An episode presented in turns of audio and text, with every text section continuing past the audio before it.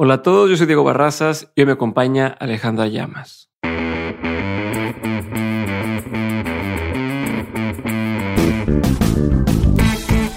Bienvenidos a un nuevo episodio de Mentes. Hoy estoy con Ale Llamas, escritora, bestseller, host del podcast Calíbrate y fundadora del Instituto MMK.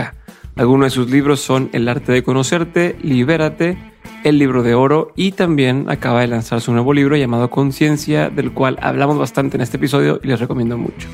Ale es una gran amiga, me ha enseñado bastante y estoy seguro que este episodio les va a gustar tanto como me gustó a mí. Ale ya ha estado en Dementes en el episodio número 81 llamado Libérate del Ego y en el episodio 19 de On School llamado Cómo ganar en la vida. Y si no has escuchado ninguno de esos episodios, te aviso que son episodios que te pueden hacer cuestionarte muchas cosas y cambiar tu forma de ver la vida. Este nuevo episodio no es de excepción, es una práctica que me gustó bastante, así que sin más ni más, aquí te dejo con Alejandra Llamas. Ale, qué gusto tenerte por aquí, Ale. Me da mucho gusto verte otra vez en persona después de 2019 fue la última vez que vimos en persona, creo. Eh, después que grabamos en Miami y desde entonces puro Zoom, puras este, llamadas y redes. Entonces es un gusto tenerte aquí y voy a aprovechar para hablar de un montón de cosas. Haremos un poquito de recapitulación, hablaremos del libro que viene, hablaremos de, de esos talleres que estás haciendo. Algo con lo que yo quería empezar y me da mucha curiosidad antes de, hablar de, de, lo que ha cambiado es que Volví a escuchar el episodio que tuvimos en el 2019, cuando no te conocía, cuando me daba pena preguntarte cosas y cuando no sabía si le pregunto esto se va a enojar lo va a tomar bien, lo va a tomar mal. Pero entre esas cosas había algo que me llamó mucho la atención, que decías, siempre he sido una persona muy curiosa y te metías a hacer chambas de todo tipo, ¿no? Recuerdo que en ese entonces decías eh, que te metiste un curso de maquillaje, entonces maquillabas ahí a tus amigas y luego estuviste con lo de la moda, luego estuviste con lo de la música, o sea, explorabas muchas facetas de, tu vida y de profesiones y de trabajos o chambas, como le quieras llamar. Y de un tiempo para acá, siento que has llevado una misma línea. O sea, ya no ha sido ese brincar de maquillo gente y ahora hago una tienda y ahora hago tal, sino ya es todo relacionado a, la misma línea editorial, si lo podemos llamar así, ¿no? De, de, el tema de coaching ontológico, el tema de, de esta filosofía de vida, de cómo, cómo vivir tu, tu máximo potencial de vida. Y sobre eso he ido construyendo, ¿no? Un libro que habla de otro ángulo o de otro tema, pero en línea. Este, ¿por qué? O ¿Por qué? ¿A qué se debe esto? ¿Encontraste, ah, no, de aquí soy y lo otro no era? ¿O sigues explorando por otro lado esas, esas curiosidades? Me llama la atención porque también me veo yo diciendo, a ver, yo hacía muchas cosas y hoy hago dementes y lo que tiene que ver con dementes. Y entonces me da curiosidad saber si así voy a seguir muchos años o no. Entonces quiero entender a alguien que ya ha avanzado unos cuantos años más, qué está pasando y, si lo has pensado alguna vez. Creo que no te tienes que separar de las cosas que te encanten. A mí, por ejemplo, me encantan los interiores. Me, sigo muchísimas cuentas de interiores. A mí me hablan los interiores. Entro a un lugar y todo lo estético, cómo se compone un lugar, es, me apasiona. Ahorita estuve en un hotel que no lo podía dejar de fotografiar. Se me, me parecía genial todos los colores, la composición. Eh, es algo que es muy vivo para mí y lo he hecho con mis casas. Mis casas las construimos y yo las decoro, las hago, me apasiono. Y luego cuando las vendo, casualmente dos que vendí ahorita en la pandemia me las compraron. Así no te lleves nada más que tu ropa por cómo, está decorada. Ajá, por cómo está decorada y, tengo e, ese talento también y lo hice y cuando era joven tenía la tienda de interiores y todo. No lo he dejado de hacer y ahorita estoy remodelando completamente mi casa y es mucho trabajo lindo para mí a la par que también estoy creando los libros y lo que estoy haciendo. Entonces, a lo mejor no lo estoy haciendo de una manera profesional, pero igual sí, porque de todas maneras también estoy haciendo los flips de la casa y entra dinero al final cuando... Sí, pero no es público. O sea, no, es algo que la gente ve de ti hasta que deciden comprarte o, ir a tu casa. Sí. Y también creo que se relaciona con lo que hago. Eh, este, estas ganas de pulir los espacios, porque los espacios tienen una vibración y la belleza tiene una vibración. Y y te empapa y te mueve y es también una comunicación de amar la vida, de brindar homenaje a, tus espacios, a que hablen de la persona que eres, a que eh, plasmes eh, un, regalo también para las personas que entran a tu espacio y, y les regales la belleza. La belleza vibra y, a la armonía vibra y lo vemos en el arte, lo vemos en la música. Hay conciencia en cómo regresarle a la vida lo bonita que es y hacer un homenaje en, tu entorno ante ello, para, desde mi punto de vista. Y lo mismo son los libros. Es una manera de generar conciencia, de amar la vida, de entregarme a la vida, de recibir el regalo, de... Entonces no creo que están separados y tampoco creo que tenemos que decidir uno o el otro y que algo sea público o como bien decías que no sea público no quiere decir que valga más que lo otro. Entonces creo que puedes encontrar maneras de expresar lo que te mueve desde muchos canales. Ahora, mantenerme de mi vida profesional en, escritura y en los libros y en, en el trabajo que he hecho hace más de 15 años, creo que lo hago más como por yo mantenerme en la conversación, que porque eso se permea en Ale como mamá, Ale como pareja, Ale como compañera de trabajo, Ale frente a los crear los interiores.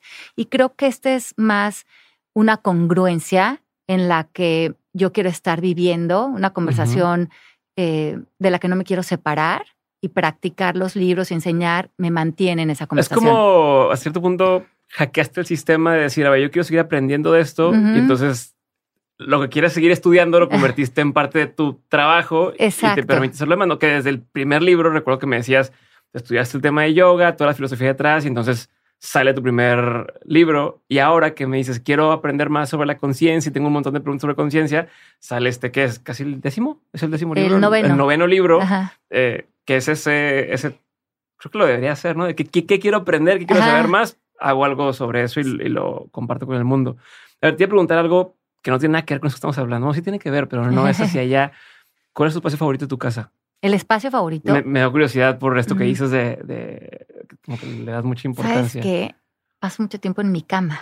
En la cama. En la cama. ¿Trabajas ahí? Y, cuando estoy escribiendo, escribo muchísimo de, desde mi cama. Me paro temprano. Te la espalda. Ajá. y el cuello. Y cuando viene la masajista me dice, estás escribiendo un libro, ¿verdad? Que no escribas en la cama. o sea, te siente todos los nudos y todo. Ajá. Y yo, no, no, no, es que tengo, me paro a las seis de la mañana y como en ese espacio cuando estoy escribiendo que estoy muy fresca y tengo una mesita esas como de hospital que jalas a la cama. Me, Mm. pongo mi almohada y pongo mi mesita y ahí me- me- mi cafecito y me pongo a escribir y me puede dar hasta la una de la tarde. Ahí. ahí, tuc, tuc, tuc, y estoy como en plena inspiración. Siento que es un espacio que energéticamente me hace que esté completamente fuera del mundo y estoy en ese lugar como de ensueño entre Ajá. que sí estás en el mundo, pero en realidad también estás en el mundo de la Sí, inspiración estás en medio de ambas cosas. de ambas cosas y cuando estoy creando, la, mi cama es un lugar de, de como de mucho florecimiento creativo. A ver, entonces ya me dio curiosidad, pero te despiertas hablando como de esta rutina de escritura. Te despiertas y así modorra, agarras la laptop y te pones a escribir o, o algo haces antes de, bueno, desayuno un poquito, tomo agua, hago, o sea, ¿hay Normalmente, algún- no, cuando, cuando estoy en ese modo, ahí tengo la computadora y, y me pongo a escribir, a mover textos, se me ocurre esto, bajo lo otro, quería esta, me- in- involucrar esta otra parte en el libro y, y se me pasa el tiempo. Cuando menos me doy cuenta, a lo mejor ya son las 10 de la mañana y a lo mejor me ¿Y bajo por un café. dice? O sea, No, ya sabe que esto es, eso es muy loco. y no me mío. hablen, me imagino. Pues sí, te sí, puede- pero estoy yo como en otra burbuja, estoy como en Ah. otra dimensión. Sí creo que para mis hijos y para mi esposo, al principio era raro cuando como que me veían que estaba en un mundo que ellos no entendían ni podían acceder. Y no es que yo no me estuviera, pero estaba en esa como suspensión, En flow. ajá, en un flow. Y siempre lo he sentido cuando estoy en un libro, siento que como si estuviera teniendo un romance Ok. como, como un que affair, ajá. ajá. Que esto es solo mío, es mi mundo, es mi libro, estoy. Y, y no le platico a mucha gente cuando estoy escribiendo un libro. Es como Mm. algo, es como mi, mi Como vida. una affair, como, como tu un segunda affair. doble vida ahí que estás teniendo. y, me pasa que cuando termino el libro, cuando ya se acabó el affair, lo extraño. Extraño porque ya no tengo el pretexto de meterme en esos mundos, de inspirar, de todo, todo lo que me da mi de regalo el libro. Y cuando el libro se publica, como ya concluyó ese, Mm. esa relación que creamos. ya, la cerraste, de cuenta. Ya la cerré. Ya el libro ya no es mío, ya es de quien se meta en ese espacio con ese libro. Y tampoco le pongo muchas expectativas al libro de, ay, se vendió, no se vendió, cómo está, porque el libro y yo ya nos dimos, ya el intercambio sucedió para nosotros. Ya se suquearon el libro. O sea, el, tema está en el disfrute del proceso y ya que está hecho ya es que suceda lo que tenga que suceder. Sí, es como cuando ya terminas una relación, ya le deseas lo mejor mm. a Lex o a esa persona, pero lo que tú y él se dieron, esa complicidad, para mí ya sucedió. ¿Y cuánto tiempo pasa de que lo escribes, se publica y que ya estás pensando en tu segundo affair, por así, ¿no? O sea, en tu segundo, siguiente libro, o sea, o tu siguiente actividad. ¿Sabes qué me pasa, Diego? Que cuando ya termino un libro, normalmente pienso que ya es el último que voy a escribir. Normalmente si alguien me dice, ay, va a escribir otro libro, no, yo creo que ya, escribí lo que iba a escribir y estoy como en una sensación de satisfacción y... Mm. Pero pasa el tiempo y de repente algo me brinca, como hijo, sería increíble que hubiera un libro que me contestara esto que me estoy preguntando tal, y lo busco o empiezo a, ver si está en las librerías, y si no lo encuentro, digo, bueno, lo podría escribir y podría investigar de este tema y podría yo aterrizarlo, y es cuando entonces escribo con la editorial y le digo, Igual me dices que no, pero se me está ocurriendo la idea de este libro, a Fernanda, mi editora. Se me está ocurriendo la idea de este libro y me gustaría que tuviera este perfil. bueno, a ver, mándame eh, cómo sería ese primer capítulo, cómo sería un índice hipotético. Y luego pienso, bueno, a lo mejor ya me dicen en este que no, y de repente, bueno, sí, ¿cuándo lo entregas? Y entonces es cuando vuelve a empezar otra vez esa. ¿Y, el que te pongan un, un deadline no te bloquea? que te digan, porque ya, ya, bueno, a lo mejor muchos no, no sabemos, pero eh, hay ciertos, hay un calendario para el tema, ¿no? De oye, si quieres que se publique en enero o febrero, tienes que haber entregado en junio para que luego se haga revisiones y luego tal. Y entonces, si tú dices, quiero hacer un libro y te dice, bueno, va, te pone una fecha, ¿no? Te pone, pues tiene que estar para tal día el primer manuscrito para poder revisarlo. ¿No te bloqueas mentalmente que te digan eso? o, eh, no, creo que me encanta. el proceso? Creo que me encanta que me pongan, porque me da el pretexto mm. de involucrarme más en el libro, como, o si hay cosas sucediendo a mi alrededor. Eh, digo, no, es que como tengo que entregarlo a tal fecha, eh, me justifico a poderle dedicar las seis o las ocho horas que quiero estar con el libro porque cuando estoy con él estoy feliz. Y mm, por ejemplo, para este libro tenía, sí tenía una fecha que era marzo y conforme empezó a acercarse en marzo me di cuenta que el libro iba a requerir más tiempo, pero también como siento que cuando algo ya lo estás creando se vuelve un elemento vivo, que él mismo también tiene su propia intención. Ya él también nos, em, siento que nos acomoda a que todo suceda en el ritmo perfecto. casualmente me escribieron de la editorial que mejor lo entregara en mayo. Ah, ok, solos. Ajá, porque tú tienes que entender que todo en el universo está vivo y todo tiene una intención y el libro, aunque nace a través de mí, él tiene su propio camino independiente a mí. Eh, y él iba a encontrar que él nos iba a acomodar a las ideas analíticas, sino el libro se va a acomodar a lo que esa intención requiera para salir completo. ¿Cómo se le llama eso? ¿Es lo de synchronicity o no? Pues tiene que ver más con que la intención de todo nace en el universo, todo tiene una, una cápsula de intención.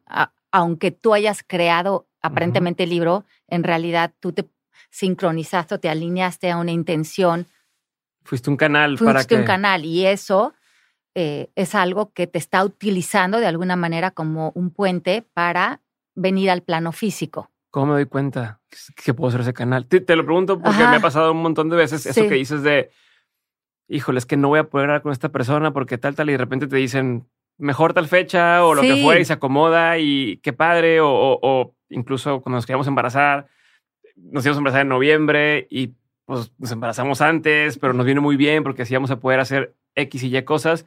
Entonces, ¿cómo sabes cuando es, no era lo que debía ser y cuando sí es este parte de eso, este canal, para lo que realmente debería haber sucedido?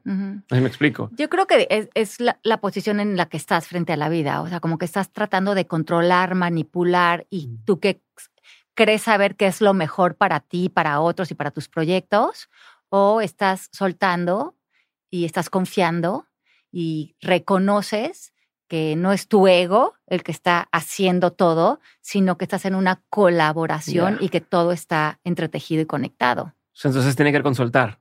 Sí, con dejar de querer controlar. Y, con que tú no te quieras colgar las medallas, estás siendo parte de un todo y, no estás haciendo tampoco nada solo. Eh, la, la, intención crea un campo energético alrededor de ti que empapa personas, situaciones, coincidencias. Y si tú te echas para atrás, permites, esa es la ley de permitir que esté en el libro de oro, que florezca lo que ya está sustentado en una intención clara. A ver, entonces, ¿tú qué opinas de la gente que dice, o sea, bueno, no qué opinas de la gente, sino cuál es tu postura ante esta idea de, de decir, eh, la suerte no existe, todo, todo lo hice yo por mi cuenta, o al revés, ¿no? De, de a ver, nadie hace nada por sí solo. Hay cosas que pasan y que pudo no haberte pasado, demás. Como todo este debate que existe de si hay suerte o no hay suerte, si es que yo hice el trabajo, ¿no? ¿Tú cómo lo entiendes o cómo lo, cómo lo, lo percibes? Es que ahí tendrías que irte a ti, a tú cómo te percibes a ti mismo. ¿Qué tanto tú crees que eres responsable de ver que tú tienes un, un decir para generar los escenarios de tu vida, pero también todas las personas que están a tu alrededor. Y somos... Eh, eh, no sé cuántos somos. Sí, sí, pero somos personas que estamos ah. tanto expuestos a, a lo que otras personas están trayendo al mundo y a lo mejor lo que otra persona trae al mundo a ti no te funciona y te puedes separar de eso, porque también dicen, es que bueno, es que también de esto te tendrías que ser responsable de que te pasen cosas malas, ¿no? O cosas que no te gustan, ¿no?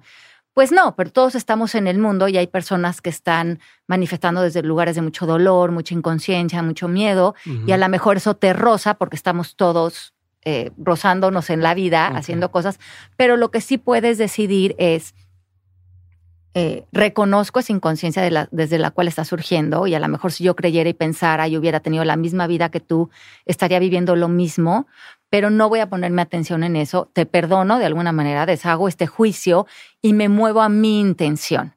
Y tu intención tiene un poder muy importante de creación. Entonces creo que hay dos cosas. No es que es la suerte de que te pasen las cosas, sino tomar la responsabilidad de que si eres capaz, eres el creador de la gran mayoría de los escenarios de tu vida. Entonces, no fue por suerte, fue porque te viste a ti mismo en, en, el poder que tenemos todos los seres humanos, pero no fue tu ego, no fuiste tú Alejandra Llamas o tú Diego Barrazas. No fue control. Ajá, no, no, eh, fue, fue que tú reconociste que tienes un poder creativo, que somos creadores por naturaleza y que eh, además te conectaste con otras personas que tenían una intención similar a la tuya y que como equipo dan luz a intenciones similares.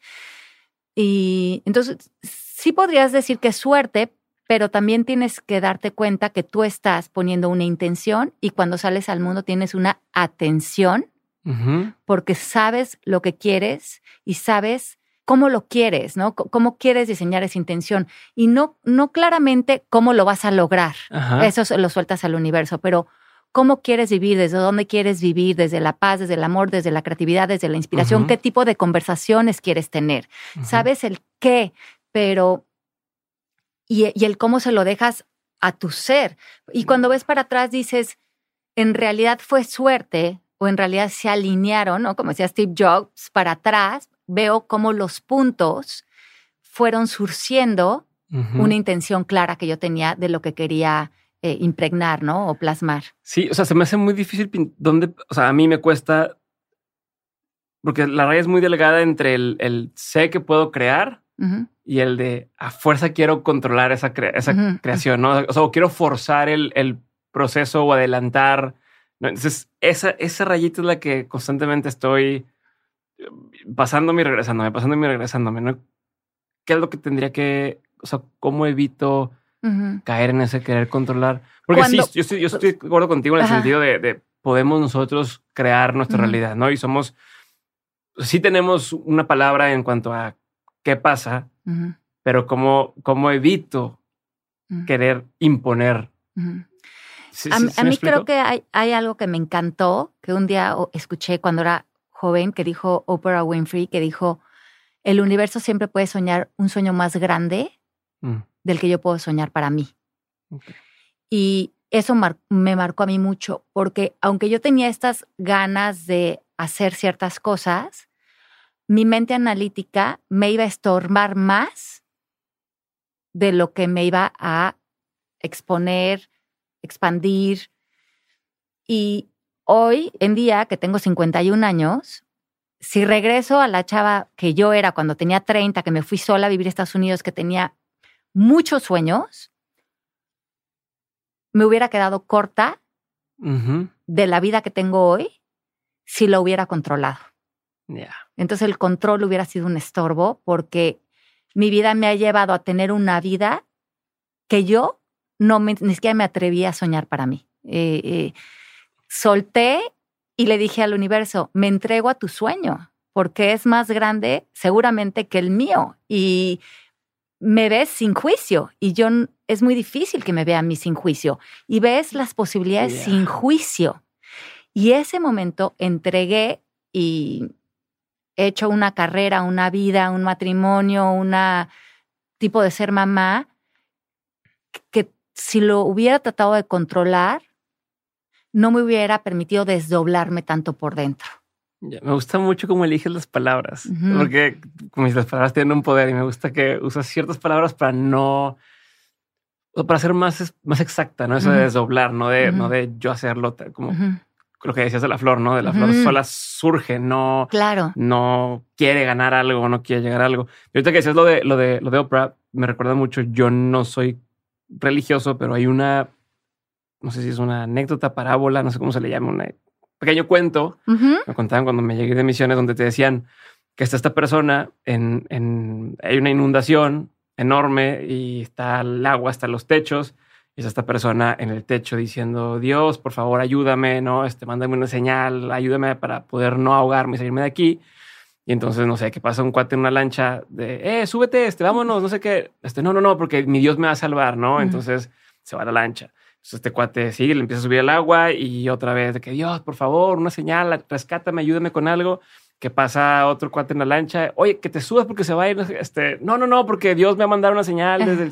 Total, la hacía tercera, se ahoga y que resulta pues, que nunca viste e, esa señal, ¿no? Que ya creo que llega al cielo y le dice a Dios, ¿qué onda, carnal? No me mandaste nada. sí, me ahogué. Este, y le dice, güey, te mandé tres lanchas y nunca pelaste ni una.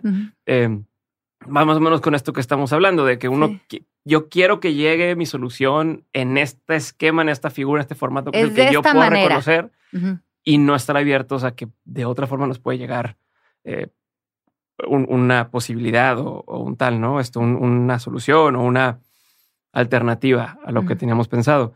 Eh, me quiero ir por ahí porque creo que tiene que ver con la conciencia, pero antes quiero regresarme nada más a una duda que tenía sobre la escritura, que es en tu proceso de escribir, llevas nueve libros, primero es toda una investigación y luego, ya que tienes todo recopilado, escribes o va combinado, o sea, pensando en esto que dices de me siento en mi cama y me pongo a escribir, para cuando ya estás haciendo eso, ya hiciste este, tu research o es al mismo tiempo, o sea, ideas que no escribes, sino que más bien estás investigando. ¿Cómo, cómo funciona esa parte? Normalmente, eh, mis, mis, libros responden a una pregunta. Eh, en este caso, el libro que va a salir es que, es realmente vivir en conciencia. Es algo que está mm, como muy sofisticado, es algo que está ahí para todos. Hay seres humanos que han vivido 100% conscientes. ¿Quién ha estudiado a esto, esto, de manera profesional? ¿Cómo se ve desde el punto de vista científico? ¿Tiene algo que ver con la espiritualidad o la conciencia existe independiente?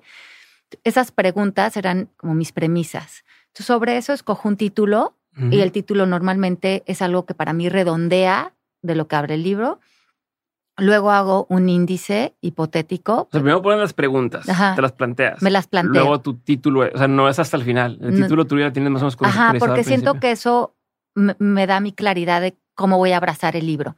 Y hago un índice corto de unos cuatro o cinco capítulos. A lo mejor al final acaban siendo 16, pero eso es para mí, para tener un hilo conductor, una columna vertebral. Y al, a lo mejor al final cambio el título. Pero eso a mí ya me da una, una guía. Sobre eso empiezo a investigar cuáles son los autores que en lo personal eh, a mí me llama la atención leer del tema, eh, que van de acuerdo a lo, lo, que yo creo que hay credibilidad, que hay buena investigación, que mm, nos vamos a meter a un tema práctico de sentido común.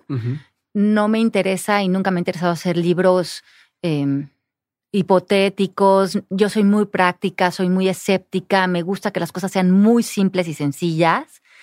Me iría a que un libro de conciencia sea así y ver qué, qué, autores o qué ideologías eh, me van a, a mí acercar a, conocer ese tema para que sea accesible para mí, porque si no puedo yo utilizar lo que escribí, no me interesa que algo suene sofisticado y complicado si no me funciona.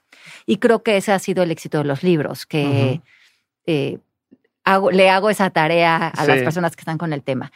Y después entonces sí me pongo a hacer la selección de la bibliografía, veo qué capítulos hablan del tema, si están en inglés, puedo contratar a una persona que me ayude a que le digo, oye, de, este, de estos capítulos, tal, esta parte del libro, ayúdame a transcribirla en español, como que esa, ese trabajo que es lo que llaman en inglés el legwork, me lo ahorro.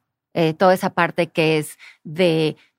La talacha, se le dice en talacha, esa no la hago con los libros porque yo me concentro en el contenido, en la selección de contenido, tal. Cuando me mandan la investigación o las partes que, que respaldan la parte de la investigación de los libros, entonces empiezo a hacer todo el hilo conductor, si son varios autores que están interviniendo en, como en, el alimento del libro, y después ya le empiezo a dar eh, una voz a todo el libro, aunque sean diferentes autores, una voz que sea eh, linda, fácil, y creo que esa es la habilidad que tengo también, de que todo el libro suene con una voz amable y, un buen ritmo. Ajá. Le meto ejemplos, meto algunas metáforas y le meto orden a, a, los libros. Hay, un, hay una, una charla en TED Talk que me encanta y ahorita la vamos a buscar para que la metas en el podcast, eh, que habla de una chica que pensó que seguramente había una manera de construir eh, discursos que tuvieran como un blueprint el discurso para que fuera atractivo. ¿Nancy Duarte o quién es? No. No sé, ahorita lo voy a buscar, pero ella eh, reconoce que detrás de los discursos de Martin Luther King, de Steve Jobs y de... Sí, es ella. ¿no? Sí es ella. Entonces hay una, una secuencia. Sí. Y esta secuencia es, ¿dónde estamos sin conocer este material? ¿Qué me suma conocer de este material para llevarme ese new bliss, a ese nuevo conocimiento y cómo mantenerme también, ¿no? En ese, en esa, pues en esa nueva apertura, ¿no? Entonces hay un antes, hay el nuevo conocimiento, hay el clímax y hay el new bliss y yo le incluyo el cómo mantenerte en esto. Y esa es la premisa que pongo en los libros. Ya. ¿Dónde estoy cuando no conozco el tema de conciencia? ¿Dónde estamos, no? Como humanidad. ¿Qué significa esto? Qué tendría que aprender o desaprender, el cómo, después el clímax, ¿no? De realmente ya esto traerlo a tu vida, empezar a ver esto como algo que cambia y transforma quién eres y después cómo le daríamos mantenimiento para que esto se vuelva una constante. Okay. ¿Y esa estructura cuándo la descubriste? O sea, porque los primeros libros, desde los primeros libros ya la hacías así ¿O fue lo que fuiste eh, incorporando a tu...? No, yo creo que fue algo que fui incorporando, pero si están creando pues, cursos o libros o lo que sea, se me hace una base muy interesante también como parte del hilo conductor del libro. Perfecto. No sé si es Nancy Duarte. ¿eh? que lo dices me suena que, que, es muy famosa por hacer ese, ese tema de las estructuras y demás. Seguro sí. Este, pero, pero entonces nada más para terminar de contestar esa parte, este proceso que haces de estar en tu cama encerrada en una burbuja, es todo esto mismo, lo vas haciendo desde ahí o a partir de qué punto ya empiezas a decir, me levanto de mi, cama y me pongo a trabajar ahí mismo, o sea, me despierto y me pongo a trabajar, o sea, como los tiempos, ¿no? Del, del proceso. Bueno, eh, también trabajo mucho en mi oficina, tengo una oficina en mi casa y ahí también trabajo mucho, ahí tengo todos los libros. ¿No crees que todo el tiempo acostada? sí, sí, sí, sí. Eh, tengo también estos como sostenedores de libros que, te los mantienen abiertos y tengo con los libros que estoy trabajando, normalmente los tengo abiertos. Eh, ahí y estoy siento que cuando tengo abiertos los libros también los autores me están hablando y estoy como conectada con ellos, como que estamos... Es como directora de orquesta, Como que aquí estamos todos trabajando juntos y dándole voz a mucho conocimiento. También creo que no hay ningún tipo de conocimiento nuevo en el mundo. Entonces, em, creo que las personas que han trascendido y que fueron importantes mentores, y lo hice en el libro Esencia del Líder, eh, ellos igual canalizaron conocimiento y sabiduría que está accesible para todos. Entonces, no es que tú estés escribiendo los libros desde una mente analítica, no es mover consejos, sino es realmente estar dispuesto, como dicen en inglés, tap into genius, que está disponible para todos. Y ellos eh, lo, lo, hicieron, por lo menos los autores que a mí me gusta leer y estudiar, no escribieron desde sus ideas, ni de dar consejos, ni de decirle a nadie cómo vivir y cómo ser mejor, sino que entendieron una trascendencia en la sabiduría y la, la, supieron plasmar y es de donde, desde donde a mí me gusta escribir también.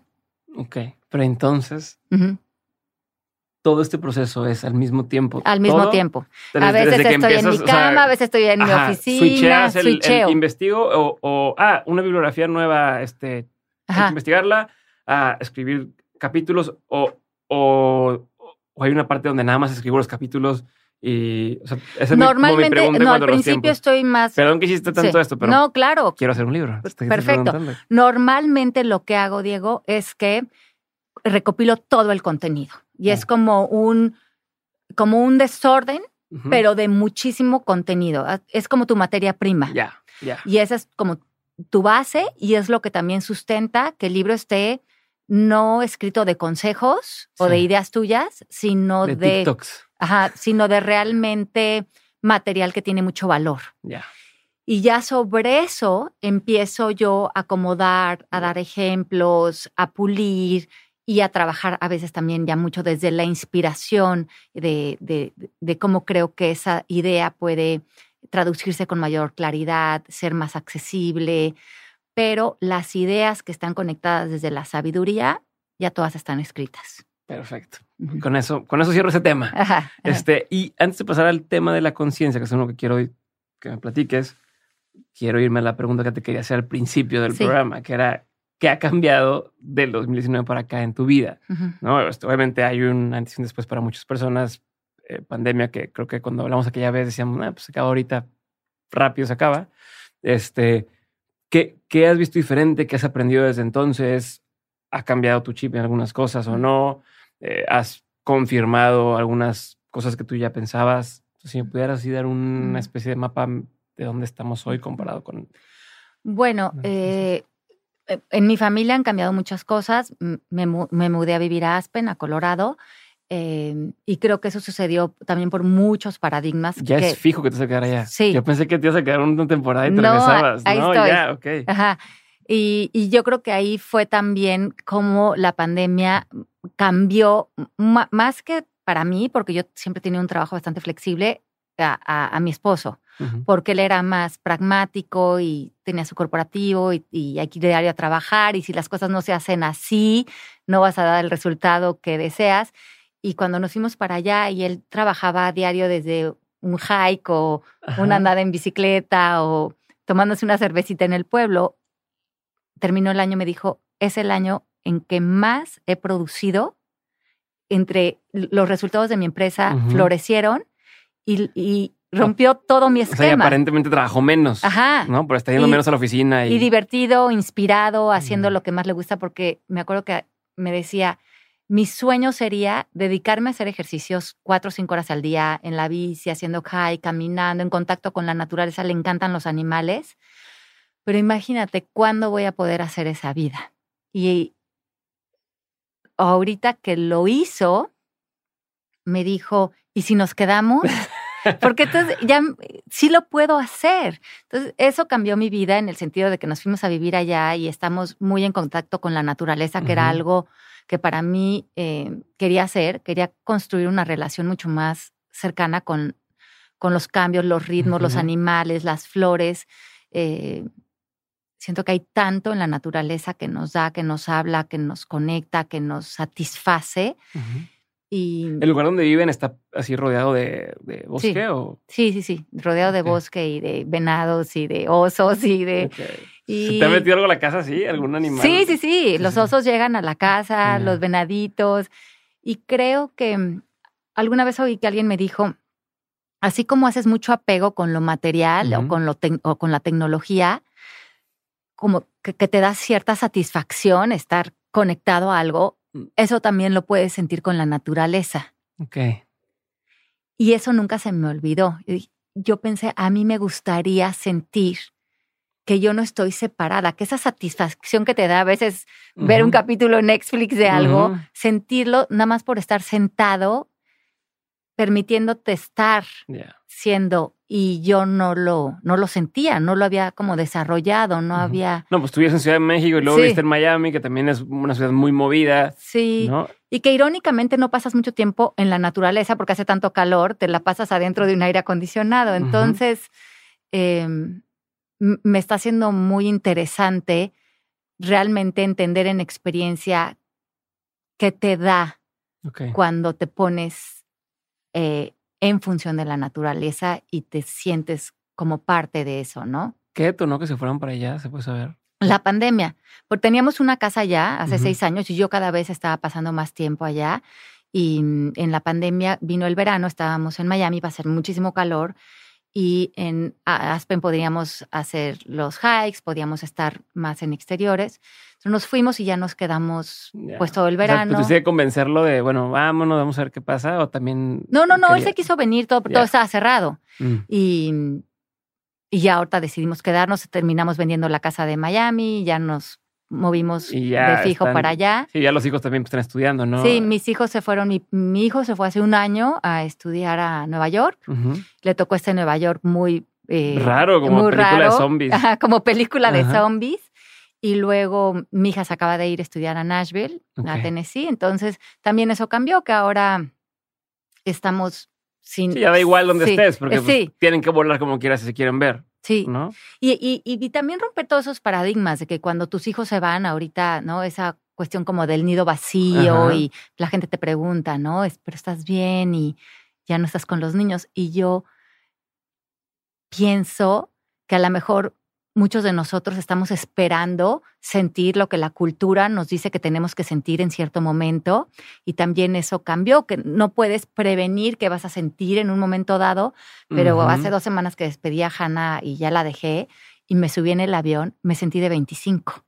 Es la primera vez que siento que todo lo que iba a hacer desde entonces hasta ahora que tenía muchos viajes planeados y cuestión y trabajo y tal, lo iba a hacer libre porque como mamá siento que siempre estaba, durante el tiempo que los, los estuve criando, estando haciendo mis cosas, pero con un pendiente acá. Mi mamá, me dice eso, mi mamá dice, desde que tienes hijos ya nunca puedes dormir igual, porque estás con la cosita de, y si algo. Y sí, le, y sí le hice la cita con el doctor, y sí le compré la cartulina que necesitaba, y sí, sí, sí. Entonces estoy donde estoy, pero sintiendo un jalón energético que pues es parte de eh, ese servicio que le damos a los niños. Y ahorita que entregué a Hannah, sentí como que un, una libertad, como que energéticamente, como que qué lindo que ellos están encarrilados, que están en lo que están, que están plenos, además viviendo lo que quieren vivir. Y yo me regresó una sensación que a lo mejor tienes a los 25 años, que hace años no sentía de qué delicia. Sí, nadie depende de mí. No nadie depende de mí, como que eso, y cuando la mente se me para allá, digo, no, acuérdate que ya no. Y, y, me dicen, ¿no estás sufriendo? Pienso, no, me siento muy satisfecha, me siento contenta, me siento plena y siento que por regresar en presencia total a a ver dónde estoy yo, ¿no? Y eso estábamos hablando también, ayer estaba platicando con, con Marisa volando para acá, que cuando también, cuando le has dado a la vida mucha de tu energía, a un matrimonio, a, criar a tus hijos, muchas cosas de ti a lo mejor las has hecho a un lado para atender esas necesidades inmediatas de estos compromisos que has hecho, pero cuando terminas con eso, también te das la oportunidad de ponerte al día o atender o sanar o transformar o crear aquello que dejaste a un lado por atender algo que también es muy importante, pero también empiezan a surgir motivaciones nuevas, una energía nueva, una creatividad nueva, porque puedes. Sí, pues desbloqueaste algo, hay un espacio más en el, en el del cuarto, no sé, sacaste este sillón y ya hay, ¿qué hacemos en ese espacio que nos queda ahí, no? Exacto. Pero, pero ¿y cómo, cómo evitas, este, o sea, cómo manejas el, o sea, como era cuando eras mamá o cuando fuiste mamá, cuando apenas fuiste mamá, pues tu identidad se empieza a lo mejor a, borrar un poco. Yo lo, yo lo, veo más difícil con las, con las mamás y con los papás, ¿no? Porque el papá por los roles, por cómo es la sociedad o de lo que sea, todavía hay pocos de los que te dan eh, esta ausencia en la oficina, ¿no? Te dicen, pues dos semanas y se chingó cuando, son, cuando eres papá. Eh, y entonces te regresas a la rutina de mi trabajo, mi tal, que a cierto punto, pues te da identidad, ¿no? Que está bien o está mal, pero relacionas tu trabajo con parte de mi identidad, veo a los de la oficina, eh, hago mis cosas, pero la mamá, volvemos a lo mismo en los casos más tradicionales, está más pegada a, a, los hijos en ese momento. Eh, dependen más, o sea, el bebé depende más si estás dando pecho, pues es, pues, estás dando pecho, ¿no? Pues yo soy un adorno ahí, soy un mueble, nomás estoy acompañando. Eh, pero entonces empieza a, perder el, a ver, y, y, yo soy solo mamá? o, para qué soy buena? ¿O qué me gusta hacer? Este, o, o, quiero hacer esto, pero, pero pues no puedo dejar acá, o hace cuánto que no hablo con adultos, ¿no? De, mm. por ejemplo, ahorita en la pandemia, que le pasa a Sofía, me dice, es que tengo conversaciones con puros niños y mm. contigo, y no me lo tomes a mal, pero ya quiero hablar con otra gente porque y pues, no he podido ver en persona y demás.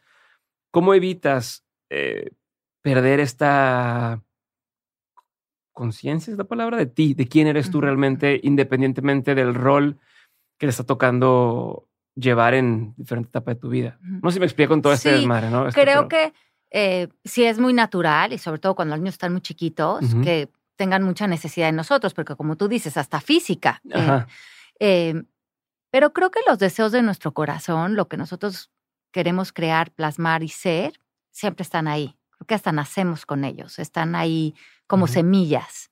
Entonces, no creo que es algo que pierdes, creo que es algo a lo que que pones en pausa por un tiempo, pero si te vuelves a conectar con que eso es algo que quieres que evolucione, ahí está, siempre latente. Ok. ¿no? Es como hacerte las preguntas y sobre todo tener la valentía de hacer un plan de acción y ponerte en, en pro de también eso. A mí lo que me funcionó cuando empecé a sentir que podía despegarme de los niños de una manera que fuera orgánica para mí, y eso para cada persona es diferente.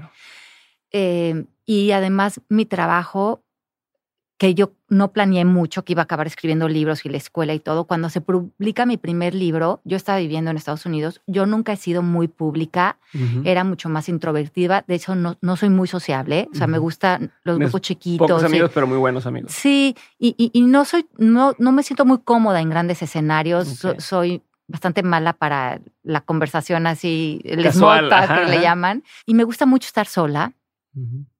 Y casualmente, en este tema más introvertido que yo disfruto mucho, se publica mi libro y de vivir en una vida muy silenciosa, se me hace una vida pública eh, a través del libro. Y aparte por responsabilidad también, porque la, ni modo que los, la editorial te diga, bueno, no, no vayas a ruedas de prensa, que pues hay un compromiso y hay que hacerlo. Y, y, y, y, como es algo que hago un poco fuera de mi zona de confort, eh, me, me cansa un poco, me, me, me lleva, me, estira. Y he aprendido también de eso. Pero cuando, y voy a eso porque mi trabajo de un momento a otro me llevo a salirme de mi casa y a viajar mucho, a ir a las ferias del libro, a ir a dar cursos. ¿Cuántos tenían ahí? Pues tenían alrededor a la mejor de seis y siete años. Y lo que a mí me, me, me funcionó fue alinearme a la creencia de que eso también incluía la mamá que estaba haciendo. salir y cumplir mis sueños, usar mi voz, comprometerme con lo que para mí es importante, era parte de ser mamá. Por ejemplo, si Hannah llegaba y me decía, mami, otra vez te vas a ir de viaje, es que no quiero que te vayas, te voy a extrañar. Yo le decía, esto es parte de ser tu mamá. Porque el día de mañana yo no te puedo decir, amor, sal, comprométete con tu voz, cumple tus sueños, haz lo que para ti sea importante, lo que para ti le dé un valor a, tu sentido de vida. Pero yo aquí sentada en mi casa, eh, criticando o quejándome de que no estoy haciendo eso. Entonces, eh, yo lo incluí en el paquete. Estás integrando todos tus roles en lugar de decir exacto. compartimentalizado. En lugar de decir, este es mamá y aquí se acaba, y esto es eh, autora y aquí se acaba, y esto es coach y aquí se acaba. Más o menos lo que tú haces es, pues todo es parte de. Esta es la. Ajá. Y, y, si te voy a educar con el ejemplo, que es la única manera real de educar, y quiero que tú seas una persona que vayas y cumplas tus sueños, yo tendría que por el ejemplo, salir y cumplir mis sueños. a, mis, a mis hijos no les tendría que decir, sino que ellos naturalmente van a salir y cumplir sus sueños porque están viendo que es sus lo que papás es, lo, es lo, obvio, es lo que, es lo que haces. que se hace. Y es lo que ellos hoy en día están haciendo porque es lo que Genaro y yo hemos hecho a lo largo de nuestra vida. Ok. Muy bien. Hablemos de la conciencia. Ok. Que, a ver, no me puedes mm, quemar todo el libro, ¿verdad? O sea, ya no vayan a comprar libros después de escuchar lo que van a escuchar. No, pero ¿qué me puedes contestar de qué es la conciencia? Eh, cómo funciona, cómo se llega a ser consciente o no, quién sí, quién no. Eh, es algo que todos podemos alcanzar. O sea, si me pudieras ayudar a aterrizar un poco el concepto, te agradecería un montón. Ok. Yo creo que lo primero que tenemos que entender es que justamente la conciencia no está amarrada a ninguna religión, a nada espiritual, a nada, a ningún sistema de creencias. Eh, es como la ley de gravedad. Ok. La conciencia existe. Es. Es. No le importa si la juzgas, si la crees, si no la crees, no te tienes que meter en una iglesia. La conciencia es lo que somos como universo y es lo que le da vida y palpita en el universo y es lo que nos une a, a todos, pero también a lo aparentemente material, es lo que eh, conjuga al universo. Entonces no necesitas meterte a hacer cosas New Age, ni coaching, ni, ni una religión para darte cuenta que hay una, conciencia que existe, que te rige, que te nutra y que puedes ser consciente de que eres parte y una extensión de ella o no. Pero eso no quiere decir que no esté operando en ti. Ok. ¿Cómo, se escribe conciencia con ese C o con la C? Porque son dos significados, okay, Sí, cuando estás, hablamos de la conciencia con ese C, cuando estás hablando de esta conciencia mayor de la que todos somos parte, de la que, de la conciencia de la que brota el universo. Okay. Y la conciencia con C es qué tan consciente eres, la, nada más con, con, C. O sea, que tú no te das cuenta. Ajá, qué tan consciente, o sea, por eso hablan de niveles de conciencia, porque lo que quiere decir es qué tan consciente eres de que no eres un individuo, un ego con patas, ni, ni estás operando solo, qué tan consciente eres de que eres parte de esa conciencia con ese y una expresión de esa misma conciencia que es donde todos estamos arropados, interconectados y siendo hermanos, ¿no? De eso. Eso es lo que se llama conciencia colectiva. Mm, o sea, existe esa cosa tal cual, o a lo que muchos se le llaman esta conciencia colectiva, es de lo de lo que estamos hablando con SC. Ajá, sí, que es, pero, ajá, que es colectivo quiere decir que todo está unido, ajá. Pero también con la flor, con el animal, con la piedra, con la naturaleza, porque en realidad en el universo, nos dice la física cuántica, no hay nada separado, pero todo late desde la misma conciencia. Sí, que es que cuando la gente que ha probado o ha tenido experiencias con psicodélicos te dice que ya no encuentra la diferencia. La separación. ajá, como que dónde empieza, dónde acaba mi piel y dónde empieza el, mundo y no, ¿no? Como que todo este, este concepto. Exacto. Entonces se unifican con la conciencia y ya les, ah. les es evidente. Por eso dicen que se disuelve el ego y esa experiencia, es, eso que estás hablando, pero sin, Exacto, porque lo que se disuelve es el yo. Ajá. Entonces es uno con Ajá. este todo. Porque el yo de yo soy Alejandra y soy la escritora y soy la mamá de Patricio es una percepción. Y la percepción siempre va a ser ilusión. Entonces, el primer engaño de la percepción empieza con pensar que existe un yo. Tómala. Sí, eh, eh, a mí me, me llama mucha atención cuando alguien dice, cuando trabajas en tu imagen, ¿no? Y que hablan de mi imagen, imagen personal y tal, cuando tu imagen no vive, o sea, vive en, la cabeza de las demás personas, ¿no? O sea, es cómo te perciben ellos. Entonces ahí sí hasta cierto punto que tú puedes llegar a hacer algo, pero a partir de, de ahí, alguien tiene una imagen de ti que no sabes o no controlas o no tienes mucho que puedas realmente. Bueno, a ninguno, de nadie. porque además es la proyección de su propio sistema de creencias. Ajá. Incluso tu propia, tu propia imagen de ti, ¿no? También es. Totalmente. tu yo es una construcción. Por eso el primer engaño es que existe un yo. Y el segunda, y la segunda gran mentira es que existe el otro. Ok. Porque ¿en dónde existe el otro? Allá, o como tú dices, en mi cabeza. En mi cabeza. O sea, ¿dónde existe Diego? Yo no me puedo salir y verte objetivamente. Ajá, sino a través de mí. Mi relación contigo siempre va a ser en mi cabeza. Tómala. Se está un churro ahorita y así entendemos más. Este, a ver, entonces sale. El libro lo abordas con qué conciencia, o sea, es hablas de se llama conciencia, ¿no? Conciencia con ese C o conciencia con, ese C. O sea, y, ok, conciencia con ese C.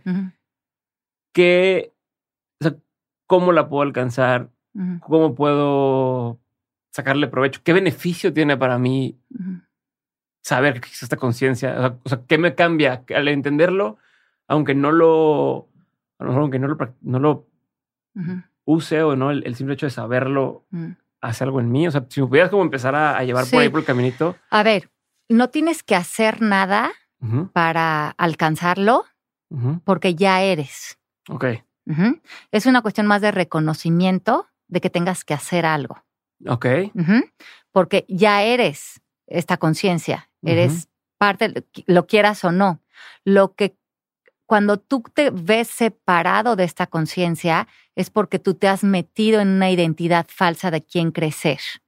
Y cuando empiezas a sufrir, a culpar, enojado, frustrado y te tomas todo personal y vives completamente en el engaño del yo, el personaje, aparentemente crees que te separaste de la conciencia, pero eso no puede suceder porque no te puedes separar de lo que te construye.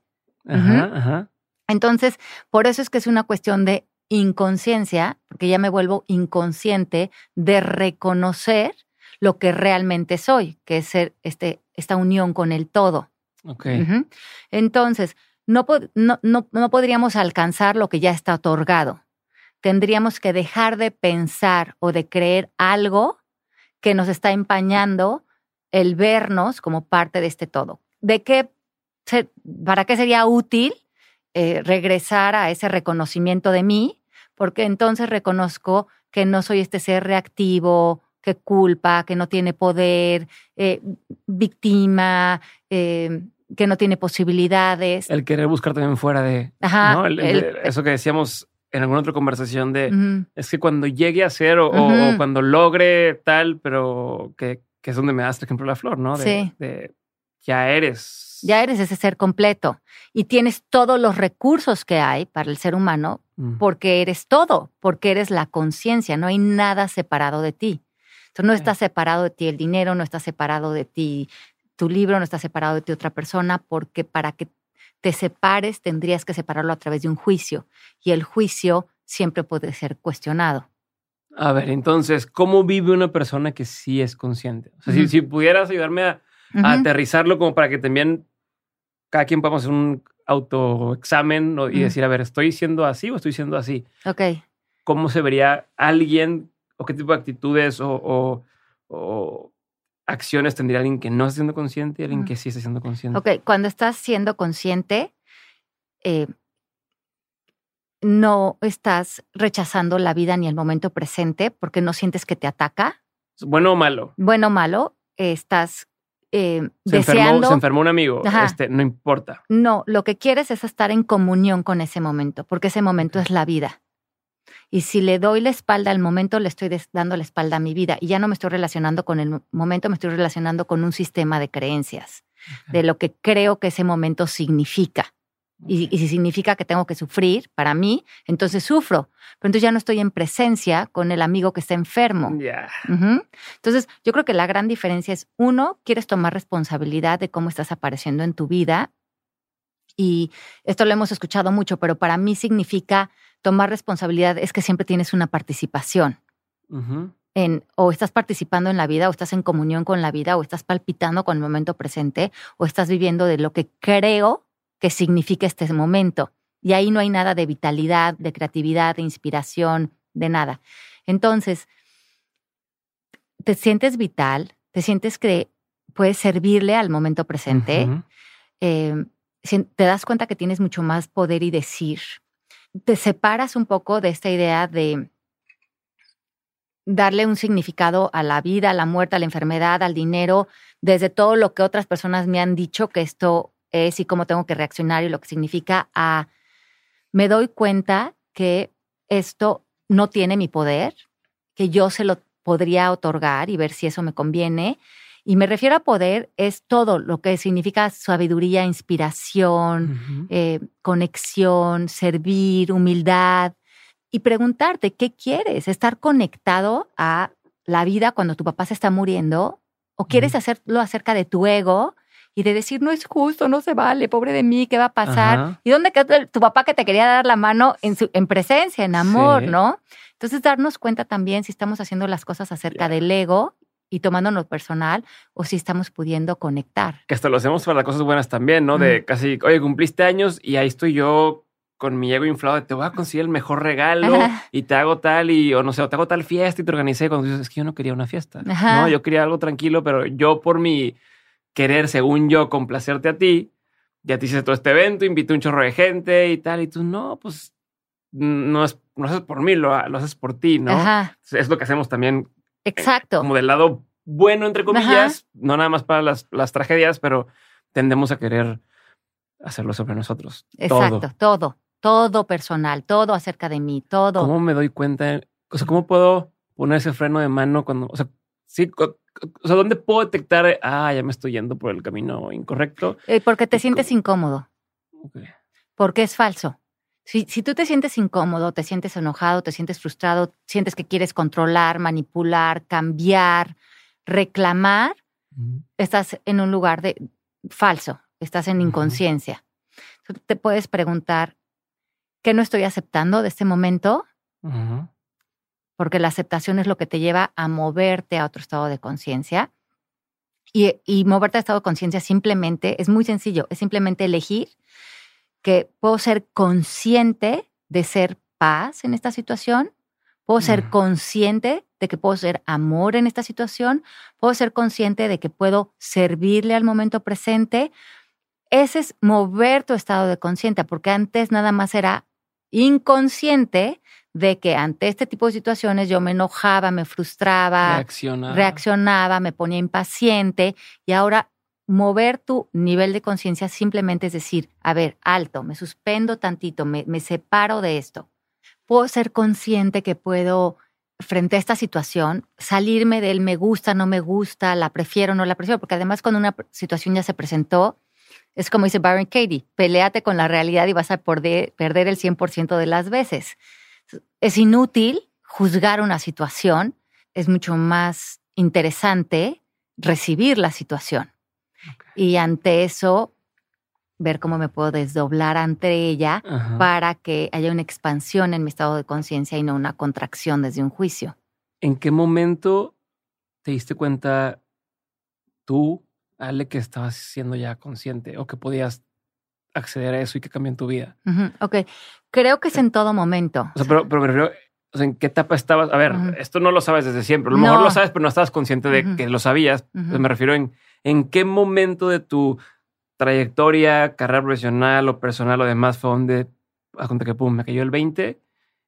Y una cosa que, que lo entiendas y otra cosa es que ya lo pongas en práctica. ¿En qué momento empezaste a aplicarlo en tu vida y qué pasó? ¿Qué cambió? ok, creo que para mí sí fue un, una situación muy, muy, muy de un momento a otro. En un momento dado, yo creo que Genaro y yo estábamos como, teníamos a lo mejor como 35 por ahí. Y. O sea, hoy tienes 50. 50, 51. Ya 51. Acabo de cumplir. ¿Cuándo? El, el, mes pasado. Feliz cumpleaños. gracias. Yo me quedé con la fiesta de. de los 50, pero ya pasó otro año. God, qué rápido está pasando el Sí, tiempo. Bueno, sé. ok, de 51, Bueno, tenían entonces, 35. Tenía ¿Cuánto como- tiempo llevaban como de...? 35, teníamos los niños chiquitos como de 2 y 3 Ok. Y eh, estábamos como en un estado de Pero conciencia. sigo, yo siento que fue el mes pasado que me dijiste, "Oye, vente a Aspen a Ah, la sí, a fiesta mi del fiesta, 50 ¿te acuerdas? y Sí. no, rápido pasa, perdóname, me quedé en eso. Oh, Ok, mm. entonces, este, dos niños, Ajá, chiquitos, dos años. y nosotros dos viviendo completamente inconscientes. ok, Muy, pues muy desde, muy regidos desde todos los paradigmas sociales, culturales, Repitiendo patrones, repitiendo este- patrones, pues nada, no sabíamos nada. Y ¿se ahí- peleaban mucho? Mm, No, no, nunca fuimos peleoneros, pero eh, pues, mu- una vida muy, Meh. muy, sí, me-. Entonces, este, Jena tiene este tema de que tiene una crisis de chamba. Había caído un huracán, se enterró un hacha en el pie, se lo partió.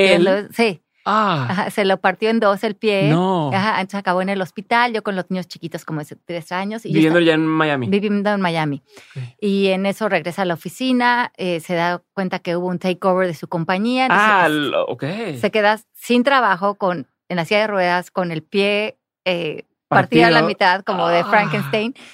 Y yo con los niños chiquitos, y yo ¿Estás en ese él cuando se momento. lo partió? ¿Eh? Perdón, pero ¿estás cuando se lo partió? Y a mí mucha curiosidad. Tú estabas ahí Sí, frente... es- no, no, no, yo estaba dentro en la casa con los niños y él se puso con un hacha de esas así, Ajá, hacha, a cortar. a cortar una, una madera que se había caído enfrente de la casa Ah, sí, con flip-flops. Entonces parece que hay que cortar con unas botas con Dicen metal. que Ajá. más vale que hay que... Y entonces se le pasó el hacha y pues se le, se le atravesó en el pie. Y empezó a salir muchísima sangre. Y por suerte estaba viviendo con nosotros un muchacho que venía de Oaxaca, Ajá. donde se daban unos machetazos a veces cortando. Entonces aprend- sabían hacer. O sea, tuviste Eh, la... Ajá. eso me refiero, la suerte, no sé qué sea, sí, que sí, hay alguien ahí que sabe qué hacer. e- El, el torniquete, ¿no? Ajá. Entonces salió corriendo Eugenio y le levantó la pierna porque se había llevado la arteria y le hizo un torniquete en la se pierna. pudo haber muerto. Claro. Desangrado ahí, o sea, en lo que llega. en lo que llegó, porque además todo estaba lleno de troncos y se tardó mucho llegar la, la ambulancia. Y bueno, fue todo un tema, pero es como cuando muchas cosas están Ajá. no eh, alineándose y... O sea, que cuando llueve sobre mojado. Ajá, ¿no? Que ajá. chinga. Pero, y ahí yo estaba haciendo una certificación de todo este Ujú. tipo de trabajo.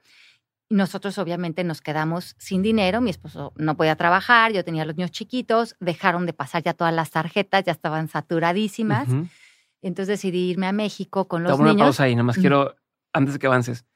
En ese momento, ¿qué sentías? O sea, en ese momento, ¿qué decías? Muchísima O sea, angustia. O, o sea, y, y por tu casa, ¿qué pasaba? de ¿Tenías posibles soluciones o no? No, O- nada. Ya Yo- valió más. no, yo lo único que quería era llorar. soy bien grosero y tú nunca Sí. dices ni una sola. perdón. No, no, está Ajá. bien. No, sí, entonces le hablé a mi mamá, me, me prestó una tarjeta de crédito porque ya no pasaba ni para el súper. Me fui a México con los dos niños y me fui a ver un psiquiatra. ¿Qué sentías?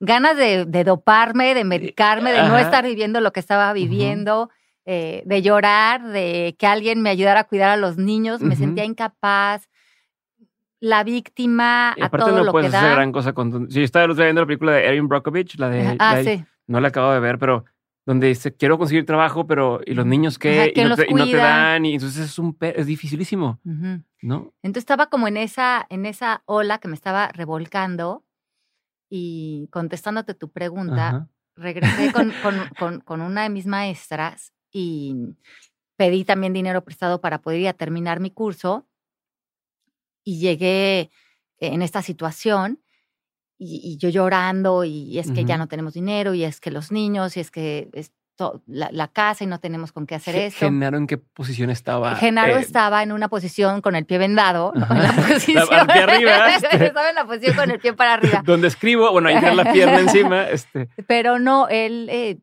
poniéndose la pila y eh, lo que hizo es que mm, em, fue a tocar todas las puertas que pudo. eh, pe- O sea, pero me refiero como, como él también estaba de, de, no, ya valió, o, o él trataba de levantarte, o, o sea, no, no se él, eh, eh, te voy a decir, él estaba en esta posición de, te voy a decir una grosería para que para estar contigo. para igualarnos. La cagué, Ok.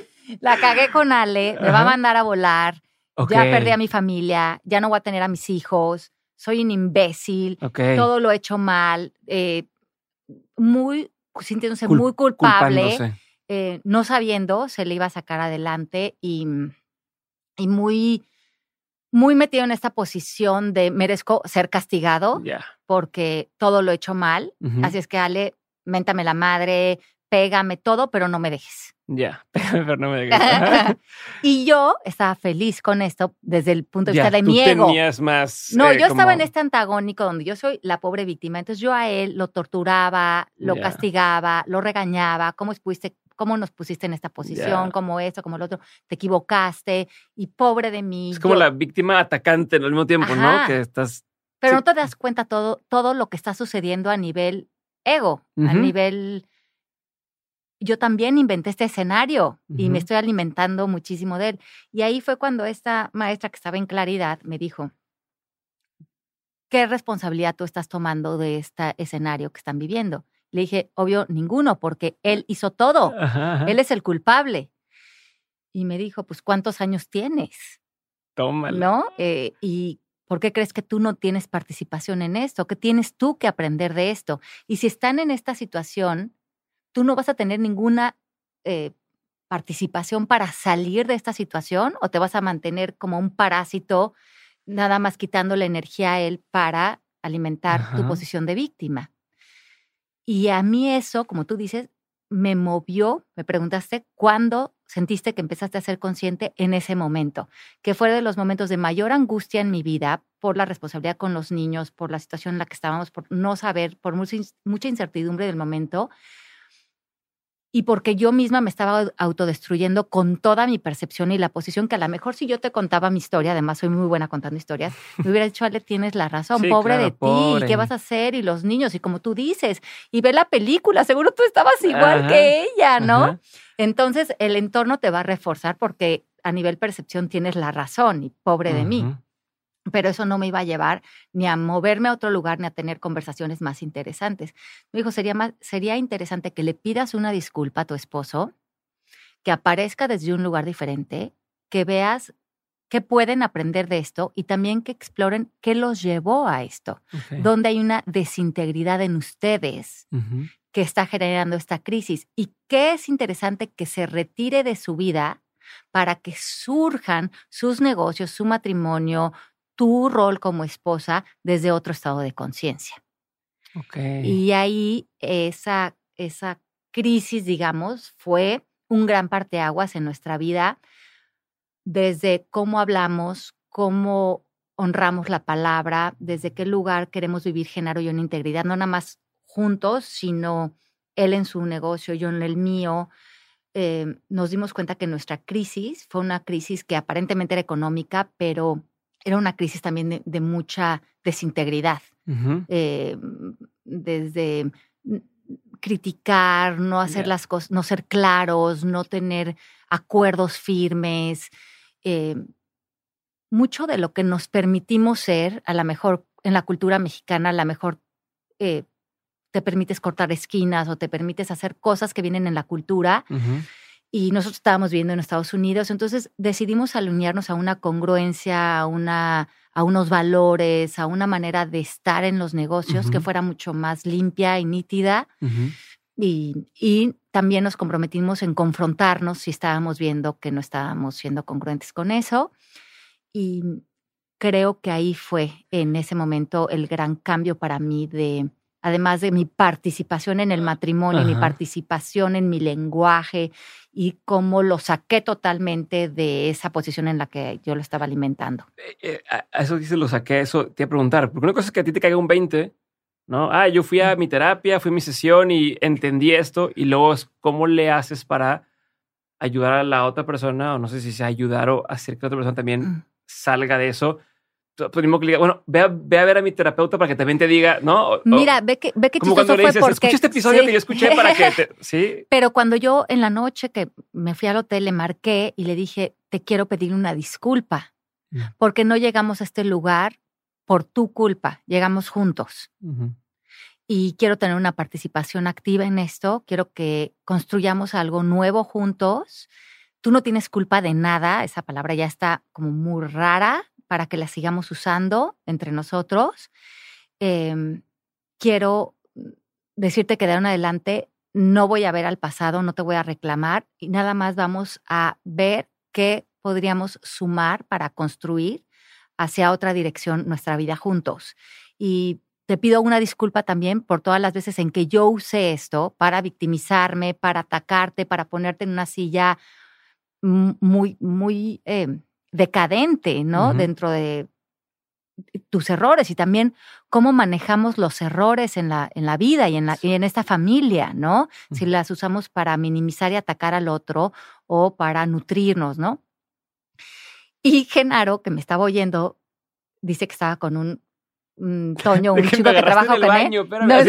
y me dice, y cuelga y que le dice, ¿qué pasó? Y dice que él estaba blanco y que le dice, Toñito, ahora sí la señora se volvió loca. Porque claro. Te saliste el personaje que él conocía. E, él, él, él sentía que sí, que todo lo que yo le decía lo merecía. él estaba en el papel. Cuando yo lo saqué del papel, a él se le movió todo el tapete. Ahora sí se volvió loca porque sí merezco que me castiguen, me dejen. Y, y, claro, cuando tú ya no le entras a la dinámica, y, y, que es como cuando dices, cuando tú cambias, todo, cuando tú cambias, todo cambia, porque para que para que haya confusión. Para pelearnos tenemos que. Exacto, y lo que dicen también que me encanta, para que haya claridad en una relación, solo uno necesita estar claro. Mm.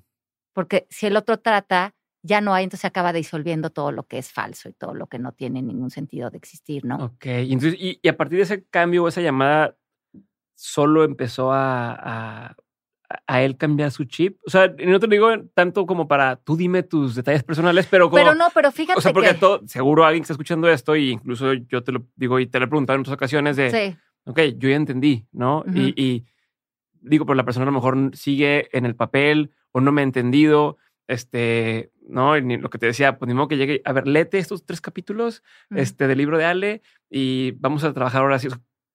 O a lo mejor sí es así la forma, ¿no? O sea, ¿cuál sería el, el, la forma en, que empiezas a hacer que eso cambie en la relación? Creo que ahí volvemos a esa idea de, de, educar con el ejemplo. Que yo le estaba diciendo, no seas así, ¿por qué te equivocas? ¿Por qué? Y allí había nada más, más lodo donde estábamos atascados. Pero cuando yo me salí y en realidad, cuando él me vio que yo ya estaba en otro lugar. Loca. loca. Pero que yo estaba en paz, que yo estaba en, en, Yo estaba libre ya de la situación. Y que no era un papel que estabas jugando tampoco. y que yo ya no me estaban definiendo las circunstancias. Yo ya estaba en posibilidades, yo ya estaba en.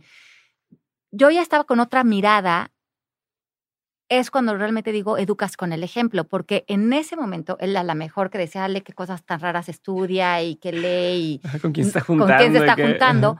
Cuando él vio que esto era algo, que se había hecho ese shift en mí y que no había vuelta para atrás, que realmente yo me había movido a otro lugar donde, donde radiaba y no me, ya no había manera que yo ya me conectara con esa otra conversación tan pobre, digamos él un día llegó y me dijo, recomiéndame a alguien para hacer unas sesiones. Cuando él siempre había sido como súper escéptico. Y así como en la película de When Harry Met Sally, ¿no? I'll have what she's having, ¿no? Y, este, y sí como un año estuvo haciendo sesiones como para hacer una introspección, como que yo lo único que le dije es, esto que nos dice Einstein, no, no puedes solucionar un, problema desde el mismo lugar de conciencia que lo creaste. Lo único que te quiero decir es que si no quieres volver a repetir esto, tendrías que ver de qué eres consciente, porque si no haces el cambio en ti, esto se te va a repetir. Y yo, eh, no, y yo ni nadie puede hacer ese, ese, ese movimiento de conciencia. Te tienes que conocer, te tienes que haber clavado, tienes que reconocer dónde están tus patrones, desde dónde estás operando tú, qué estás nutriendo en ti. Y puedes o no puedes hacer eso, pero nadie lo va a hacer por ti. Pero, ¿Y ahí es donde puede también tronar una relación? O sea, donde dices que yo ya, yo ya estoy en otro lugar y esta persona simplemente insiste en quedarse en ese mismo espacio donde estaba y dices, bueno. Claro, pero yo creo que eso puede hacer por ti? No, no. Todas las relaciones están en resonancia, que, ¿no? Que estás, resuenas porque están en estados de conciencia similares y están resonando aprendizajes similares. Si yo me hubiera movido y él se hubiera quedado estacionado acá, como se desfasa nuestra resonancia, por más de que yo hubiera tratado de forzar, porque yo tengo la creencia de que quiero estar casada todo el resto de mi vida, lo que no está energéticamente resonando se desfasa. Entonces, por eso es que las personas a veces quieres que se queden en su vida, pero si, si se mueve, como toda esa energía, y similar atrae similar, lo vas a desfasar. Entonces, probablemente en la vida, eh, las, cuando las personas se, retiran de tu vida, a mí no me gusta usar la palabra pérdida, porque en realidad se, se, desfasó la resonancia y en ese espacio que se abre, se alinea algo que ahora está en resonancia con el estado de conciencia en el que estás. ¿Y, ¿Y cómo le hago para no bajarme? O sea, diciendo con el mismo ejemplo, ahora al revés. Si, si yo ya entré en un estado de conciencia distinto, pero mi familia, mis amigos, mi pareja, en el trabajo insisten en jalarme, ¿no? Eh, digo que entiendo que nadie es responsable por mí, pero insisten en, no, a ver, estás loco, ¿no? Vente para acá y que estás tú, ¿cómo que posibilidades? Estamos bien empinados, vente para acá y tal. ¿Cómo evitas caer en eso? o, que te, o que en, en tu caso, que a lo mejor eh, Genaro te había convencido de no, si estás loca, este, yo sí la regué y, regresaras a no, que sí es cierto, él la regó y tal. Y ahí es cuando te digo que sí, eh, eso es algo muy común porque el entorno nos permea y es muy común que nos, que nos reconectemos a esas conversaciones muy del, del, del Matrix, de la sopa, de, de, esos sistemas de creencias muy sostenidos en el miedo. Pero me preguntabas que por qué yo no había quitado el dedo del renglón de los libros y las clases. Mm. Porque reconozco que si no me sostengo como con un cable en esto, es muy fácil que resbale en creer que las ilusiones del ego y los temas de creencia son la realidad y no que la conciencia pues es la única realidad, que es lo que está generando el espejo, ¿no? ¿Y te ha pasado que, que oye, me está yendo muy bien en estos dos libros o me están invitando a tal lugar y tal, que se te suba. O sea, hablando del ego, que, que pierdas piso y que digas, o sea, o te pasó en algún momento que perdieras piso y no, ya me las sé todas, soy una fregona. Y, y si sí, que, que cómo te diste cuenta y volviste a. Porque es lo que también, porque también te dicen, ¿no? Este, oye, celebra tus logros, ¿no? Y, y eh, porque luego hay personas que tendemos a, oye, logré tal cosa, lo que sigue. Y lo logro tal cosa, lo que sigue, y no nos detenemos a decir qué fregón me quedó este evento que organicé o qué fregón me quedó tal cosa. Eh, entonces, mi pregunta revuelta, como siempre, es la mezcla entre las dos, ¿no? De, qué tanto si celebras y cómo evitas que, o si te pasó a ti, que se te subiera o no, este, y cómo vuelves a bajar. O sea, ¿cuál es el nivel ah, sano de hacerlo? que a mí me funcionaba mucho que me podía salir como del mm. matrix del éxito. Okay a una vida completamente anónima, eh, con un chongo y mis dos hijos, donde nadie ni me conoce, ni, ni, me fuma, ni, me fuma, y donde pasan semanas donde no estoy, eh, que todo nada más me doy cuenta que es como para mí. Me pasó en un momento dado cuando saqué mi primer libro y que empecé a venir, empecé a ir a México cada tres semanas, a la Ciudad de México, porque empecé a grabar un programa de televisión. Y en ese momento sale mi libro, me dan el programa, empiezo a hacer con Gloria Calzada un programa para MBS Radio, y me empiezan a llamar mucho para hacer conferencias. Y en ese momento no, no había tanta gente hablando de este tema, entonces había mucha oportunidad de hacer muchas cosas en México y cada vez me estaba saliendo más trabajo, más programas, más entrevistas, más... Y sí me acuerdo que le dije a Genaro, es que si, si yo viviera en México, no pararía, porque estoy teniendo mucho éxito, ¿no? Me están llamando para la tele, para las conferencias, para esto. Hay mucha demanda de, de había, Había, había mucha demanda del trabajo en ese momento. Y cuando, justamente cuando hubiera podido ser como un despegue muy importante de mi trayectoria y yo regresé a mi casa y, y vi a mis hijos chiquitos, decidí renunciar a todo. Renuncié a la tele, renuncié al, trabajo, al radio, a todo lo que me estaba jalando, a esa idea de creer que el éxito dentro de mi trabajo era qué tantos contratos estaba firmando, a dónde me iba a llevar esa gran exposición. Y me llevó a preguntarme qué era el éxito para mí realmente. Y creo que si me, a lo mejor si hubiera vivido en México en ese momento, le hubiera dicho que sí a todo y qué padre y sentir que estaba ahí, pero como me regresaba a Miami, me regresaba con mis hijos y me regresaba a, ese anonimato, pensé, qué trampa tan pegajosa. Ajá. Porque si me hubiera ido por ahí, a lo mejor hoy en día hubiera tenido mucho más éxito o exposición profesional, pero retirarme me di cuenta que eso no era lo que para mí significaba éxito. Entonces dejé todo, fue cuando conocí a Mari, empezamos a hacer todo online hace más de 10 años, porque justamente le dije, me gusta todo lo que estoy haciendo, pero lo quiero hacer en mi casa lo más posible, quiero estar cerca de mis hijos, quiero seguir escribiendo y quiero tener muy claro que para mí el éxito no es estar en más programas, estar en más, sino que haya un equilibrio y que y que cómo disfruto yo también mi tiempo sola, mi tiempo libre. Y desde entonces me he agradecido, porque eso pues ya fue hace como 15 años, que, que he podido llevar una carrera linda, bonita, eh, haciendo lo que me gusta, conociendo gente interesante, pero que no he necesitado comprometerme a nada que desequilibre que hoy tengo el éxito que tengo y que además ya acabé de ser mamá y y pude estar ahí, y, pero también pude trabajar. O sea, que me, vi creativa de cómo estás Viviendo, estás viviendo lo que, lo que para ti es éxito y no el, el cuando tenga éxito, ahora sí voy a poder convivir más con mis hijos. cuando tenga, cuando logre X cosa, ahora sí voy a poder vivir cerca de la naturaleza. Sino al, revés. Sí, o pensar que si eres famosa eres exitosa. O que si firmaste tales contratos de millones, de, eres exitosa. Como que el dinero viene por muchas fuentes y no sé, como que todo, la vida es holística, te da por, por muchos lugares, pero si tú no tienes clara tu definición del éxito, te vas a perder en lo que la cultura define como éxito.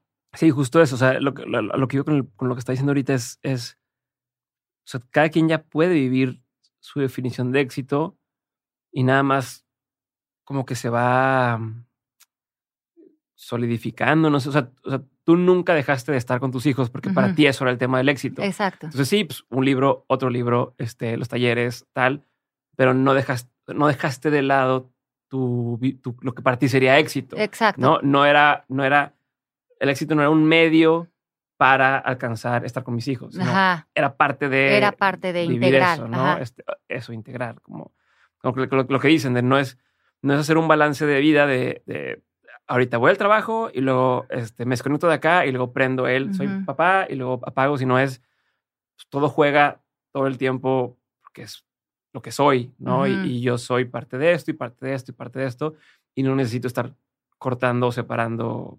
Sí, lo que me pasa también es que mm, se me hace muy cansado vivir una vida pretendiendo ser alguien o algo específico. Como tú dices, hay una línea muy fina en de repente meterte con esta caja de quiero que me vean como o quiero eh, pasar a, mm, viéndome como la intelectual o la espiritual y eso es bien cansado y, eh, y no te hace justicia a ti. Y a, veces cuando estoy haciendo los tours de prensa o todo esto, que Mari me acompaña, eh, Mari me conoce perfecto y sabe que ya de regreso en el avión me dice, es que te cansa mucho jugar el avatar, ¿no? De meterte en el personaje este de la entrevista y tal para mí, lejos de que yo considere eso como éxito, ahora lo que trato es de hacer entrevistas y cosas con la gente que quiero, como que sea algo que es algo que me sigue inspirando. Y con Diego. Y con Diego. Aparte. Y con Diego, lo que más me gusta. Sí, como que algo rico, como, como que pienso, yo no pretendo ser nadie que alguien, mm, si le funciona lo que estoy haciendo, qué bueno, pero yo descanso mucho cuando llego a mi casa y me pongo mis pants y estoy con mis perros y, y no, estoy nada más siendo, ¿no? Y creo que mm, si, me, si tuviera que escoger, nada más puedes escoger esta vida o esta, no me la pensaría dos veces. Eh, la de mi casa, la de, la de, la de no ser nadie, ¿no? Y nada más estar, porque esa es la donde estás donde no necesitas nada, ni quieres manipular nada, ni quieres controlar nada, ni estás corriendo para nada, eh, ni estás queriendo convencer a nadie de nada. Eso sería muy cansado para mí. A ver, y, hablando ahorita que dices lo del tema de, gira de, prensa o tal, que pues, es parte de, las responsabilidades que conlleva el tema de hacer una, un libro, una película, ¿no? Te, te piden, oye, pues hay que hacer esto y demás. ¿Qué encuentras, o sea, qué constantes encuentras que son incorrectos en, la forma en la que llevan la conversación? No sé si me estoy explicando, por, ponerte un ejemplo que no tiene que ver con esto, ves estas entrevistas de, de superhéroes, bueno, de los actores y actrices que hacen superhéroes y constantemente a las mujeres les preguntan cosas sobre su apariencia. ¿no? Es, es, como el, el, el, típico sesgo o error eh, que a lo mejor es consciente, a veces es inconsciente que hacen quien está entrevistando. ¿Y cómo estuvo tu dieta para esto? ¿Y cómo le hiciste para tal? ¿no?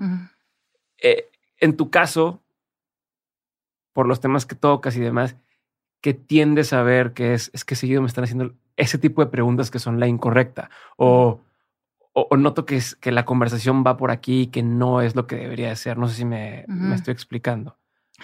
Yo creo que es un poco lo que estábamos hablando tú y yo antes de empezar a grabar, que es la, mucho de la inclinación que tiene la gente de querer escuchar un, un consejo o un, un, quick fix, como, Ale, pero ya explícanos rápido, o sea, danos cinco pasos para el éxito, cinco pasos para eh, mi matrimonio, cinco pasos para...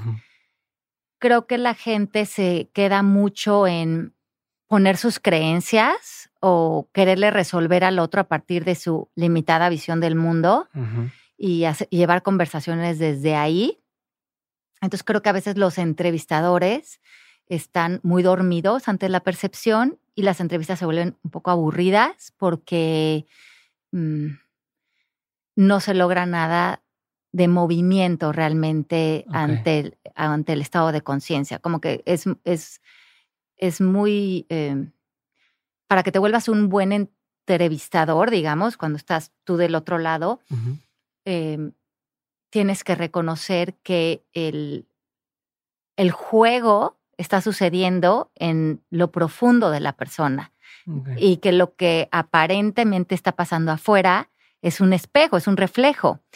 Y lo que hacemos constantemente es decir eso que decíamos hace rato. Vamos a decir que este, este es mi vida y es un juego de dominó que está, está puesto en, el, en, el, en la mesa. Pero esto es mi percepción. Y la percepción siempre va a ser ilusión porque siempre va a ser una interpretación, siempre va a ser eh, una, una idea que yo tengo de cómo está puesto mi dinero, mi pareja, mis hijos. La mayoría de las preguntas te dicen, cómo muevo mis fichas para que me funcione mejor el juego. Y la pregunta sería, mucho más interesante, es cómo me doy cuenta que las fichas no existen, que las fichas son mi proyección, que yo hice este juego. Es cómo limpio el juego y cómo haría para hacer una nueva tirada de juego. Ya, ok. Ajá. Porque si no piensas que tú no tuviste relación con la tirada del juego. Ajá, sí, sí, sí. Y eh, esas son las preguntas que nos tenemos que empezar a hacer, ¿no? ¿Cómo realmente deshago en mí lo que está generando el juego de dominó para darme cuenta que el juego de dominó no existe? Okay. Yo, e, e, es un holograma, lo estoy, lo estoy viendo como la realidad, pero no es. Entonces, ¿quién tendría que ser para que... ¿Cómo desconecto del Matrix? Del Matrix. Entonces, ¿cómo? ¿Las fichas dónde están? No, tú las habías proyectado. Ok. Entonces, ahora, ¿cómo le doy eh, download, digamos, a otra vida? volverte ese canvas blanco una vez más y darte cuenta que tú puedes tirar otro juego porque tú lo estás tirando todo el tiempo. Está cañón eso. O sea, o sea da mucha, la palabra lo contrario a miedo, como mucha esperanza, decir, mm, puedo de repente decir, estas fichas que alguien me, me dio para jugar no existen y yo puedo hacer las que yo quiera. Y si lo estás oyendo ahorita el programa y dices, ay, no, eso ya suena muy fumado, pues no, nada más ve, para, ve al pasado. Ajá. Ve, tú decidiste con quién casarte, tú decidiste qué casa comprar, tú decidiste qué ropa ponerte, tú decidiste hacer dementes, tú decidiste invitarme al programa. Tú le empezaste a dar download y eso fue tu juego de dominó, pero se te olvidó la parte donde tú elegiste, donde tú declaraste, de esto se va a tratar la producción de la película que voy a hacer. No te vuelvas víctima de la producción. Si no te gustó, deshace el programa y vuelve a generar un programa que vaya en función de los deseos de tu corazón. Me gusta. Oye, a ver, nomás quiero retomar un tema porque seguro alguien me va a decir, pero ¿qué pasó? ¿Cómo una vez que te diste cuenta, o sea, volviendo a la situación de, de tú, Genaro, estaban en la quiebra, todo mal, todo feo, ¿cuánto tiempo pasa de, de decir, estamos mal, a ya que los dos entendimos una forma distinta de ver el mundo, eh, ¿cuánto tiempo pasa de que empiezan a pasar cosas buenas? O, ¿sabes? De que deja de, llover sobre mojado y que empiezan ahora sí a, a, ver progreso o a ver avance o a ver cosas que, oye, ya está empezando a, agarrar color esto. Y, y, también cuánto tiempo pasó para que dijeras, esta vida me gusta, ¿no? Ya no es la de me, sino ya es, estoy viviendo lo que me gusta vivir. Y, y aunado a esa pregunta, aprovecho. Si me dices ah. que esas preguntas bien pinches, pues sí, pues sí, pero este, a eso súmale, o sea, ¿cuánto tiempo pasa para que empiece a pasar esto? ¿No? De, ya estamos avanzando, de ya llevo lo que yo quiero vivir y qué acciones más o menos tomaste, si se pudieran eh, explicar así de, ah, pues nos pusimos de acuerdo en que ahora vamos a hacer esto en lugar de esto que hacíamos, o eh, ahora vamos a hacer este acuerdo que nos sirvió eh, digo, las cosas que, que, te han servido, ¿no? No, no estoy diciendo que sea un consejo para todos. Bueno, em, lo que tiene, lo que significa un salto cuántico, quiere decir que de estar en un, viviendo en un estado de conciencia y generando una realidad, si tú te haces consciente y te mueves en la tabla, por ejemplo, de la victimización, que es la que más baja vibración tiene, que obviamente es donde yo estaba viviendo mejor que Talía, eh, eh, Y me hice consciente por una cuestión de voluntad y tal, y a lo mejor me moví, a aceptación, a buena voluntad, a valentía, amor, a perdón. Entonces di un salto cuántico, como similar atrae similar de estar en un campo de conciencia que estás atrayendo situaciones caóticas, porque era muy densa en ese momento. Luego les comparto las notas del episodio de la tabla de conciencia de la que estamos hablando. Entonces me moví a ese lugar y necesariamente todo lo que estaba aquí desapareció, o sea, se recogió el juego de dominó. Y en ese momento, cuánticamente, lo que quiere decir es que no tuve que pasar de la tabla de conciencia del 20 hasta abajo y al, al sí, 30, no al 40. la escalera, no, fue, peldaño por peldaño. No, entre más consciente eres, puede ser ese aha moment, me, yo me subí rápidamente, yo lo... Eso es lo que dice, cambio de juego. Cambié de juego. Se fue el tablero y hice un cambio de conciencia. No tuve que pasar un proceso lineal. De, estaba en el A, me moví al B, al, me moví del A a la Z por, por, un, por un e, espacio de, lucidez. Entonces, rápidamente la vida empezó a alinearse a otros campos de conciencia donde de casualidad aparece un sincrodestino, aparece María, aparece el trabajo, aparece, aparecen cosas que empiezas a, a, darte cuenta, pero ¿cómo? Entonces, ¿cuánto tiempo nos tardamos? Fue muy rápido, muy rápido. Estábamos en otra conversación, por lo tanto estábamos en otra realidad. O sea, movimos el juego y rápidamente estábamos en otro tablero. No tiene que ser lineal. Puede ser cuánticamente como los bebés.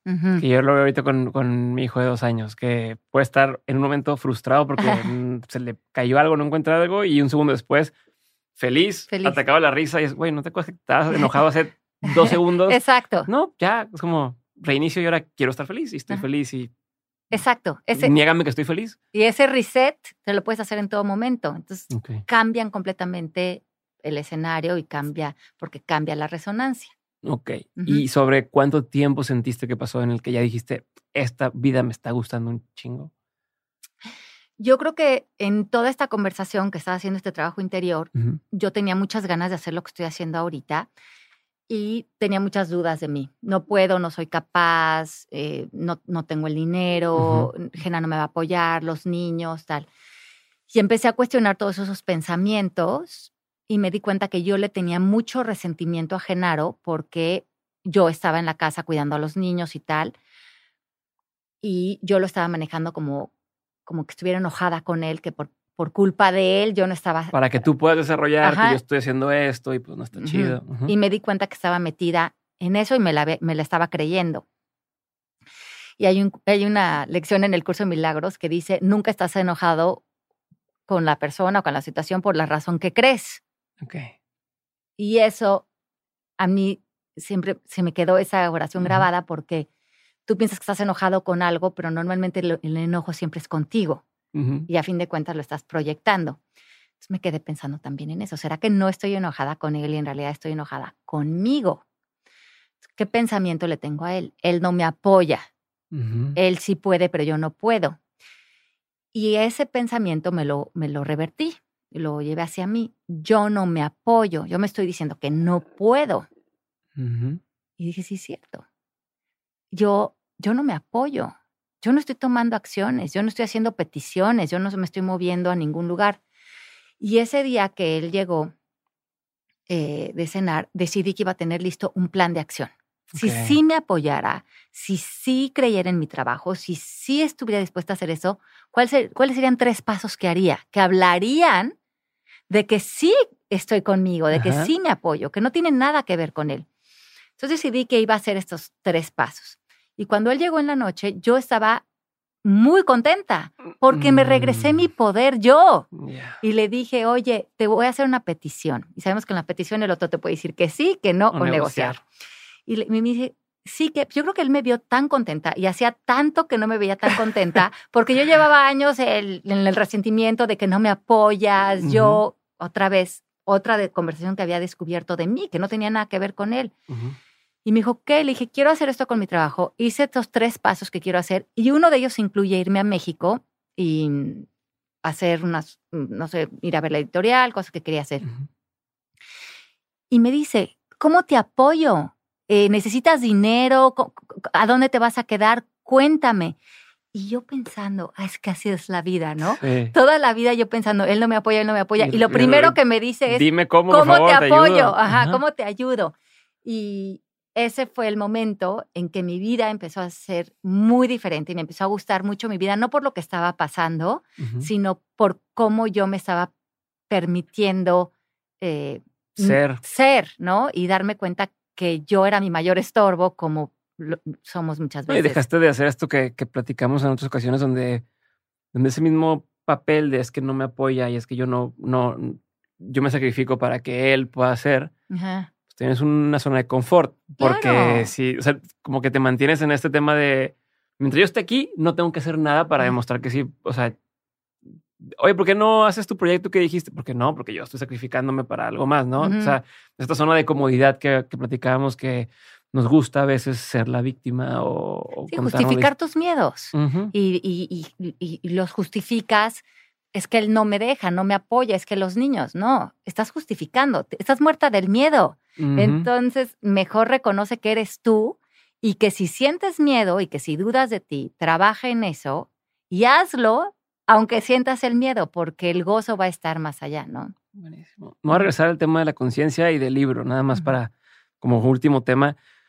Eh, ¿Qué tiene que saber alguien para decir, mm, para mí, me, voy a comprar el libro o no me hace sentido a mí? O sea, ¿qué tendría que, para quién sí es y para quién no es? Yo creo que el libro es para cualquier persona curiosa que mm,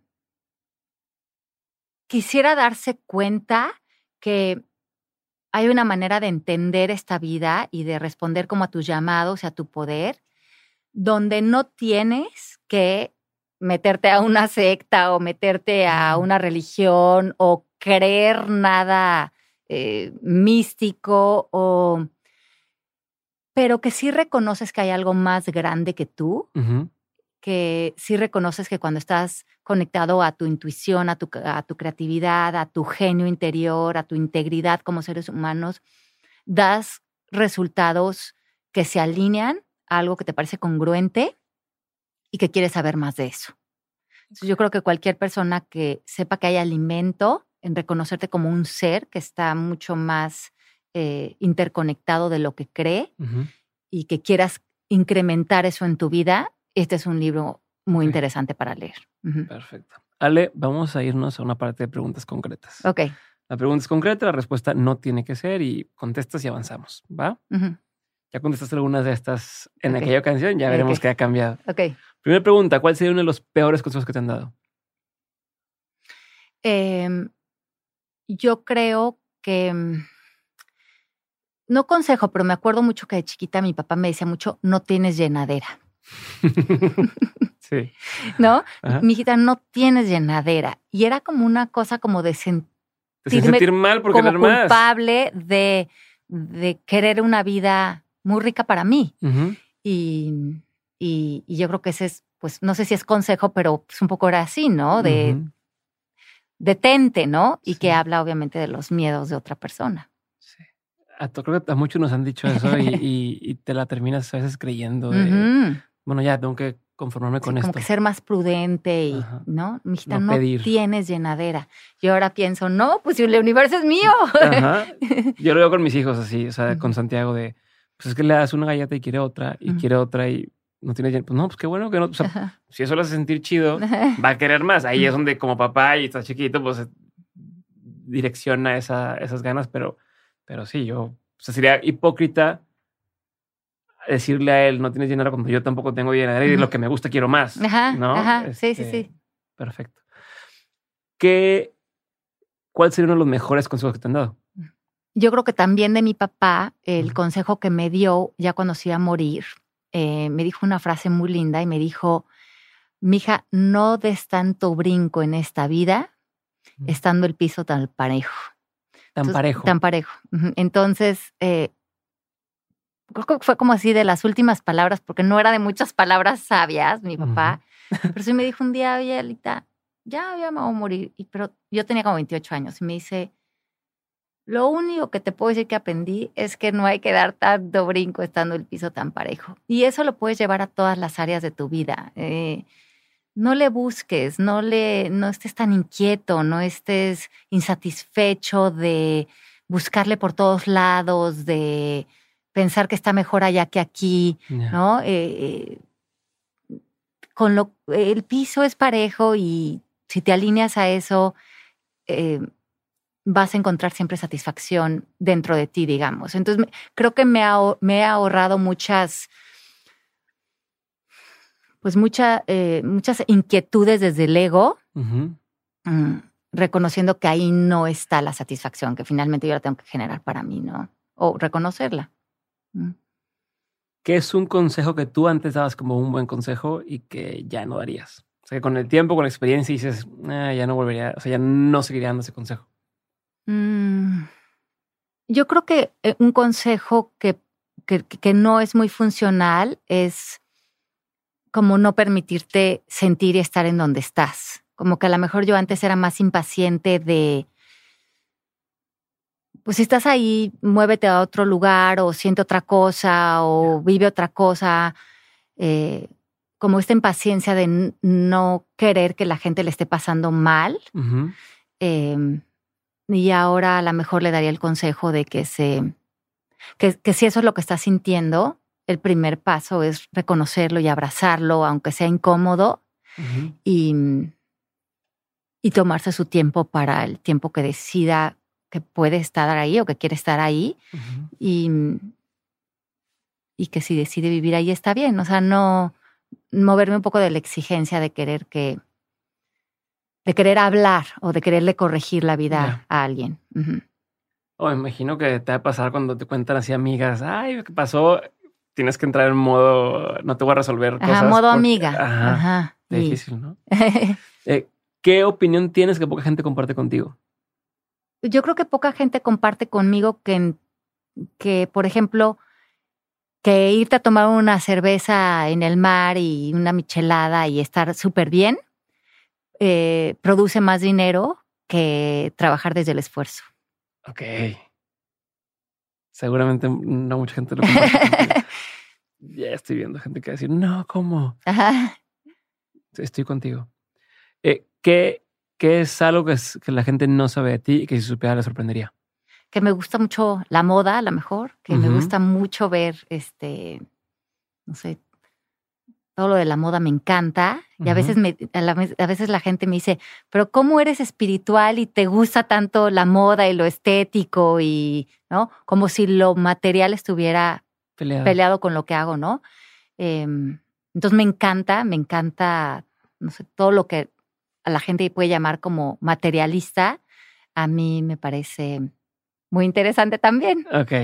A ver, y hablando de eso, ¿cuál es tu, cuál es tu percepción del dinero? O sea, para ti, ¿qué es el dinero? Bueno, he, trabajado mucho mi relación con el dinero. Eh, antes, mm, normalmente siempre estaba endeudada y una relación bastante caótica con el dinero, pero un poco porque esa era la relación conmigo. Y moví mucho de mi conversación de dinero eh, a, la valentía, al poder, a la aceptación, al amor, a la paz. Y hoy en día tengo muy buena relación con el dinero. El dinero no es algo en lo que pienso mucho. Estoy muy en confianza con ese tema.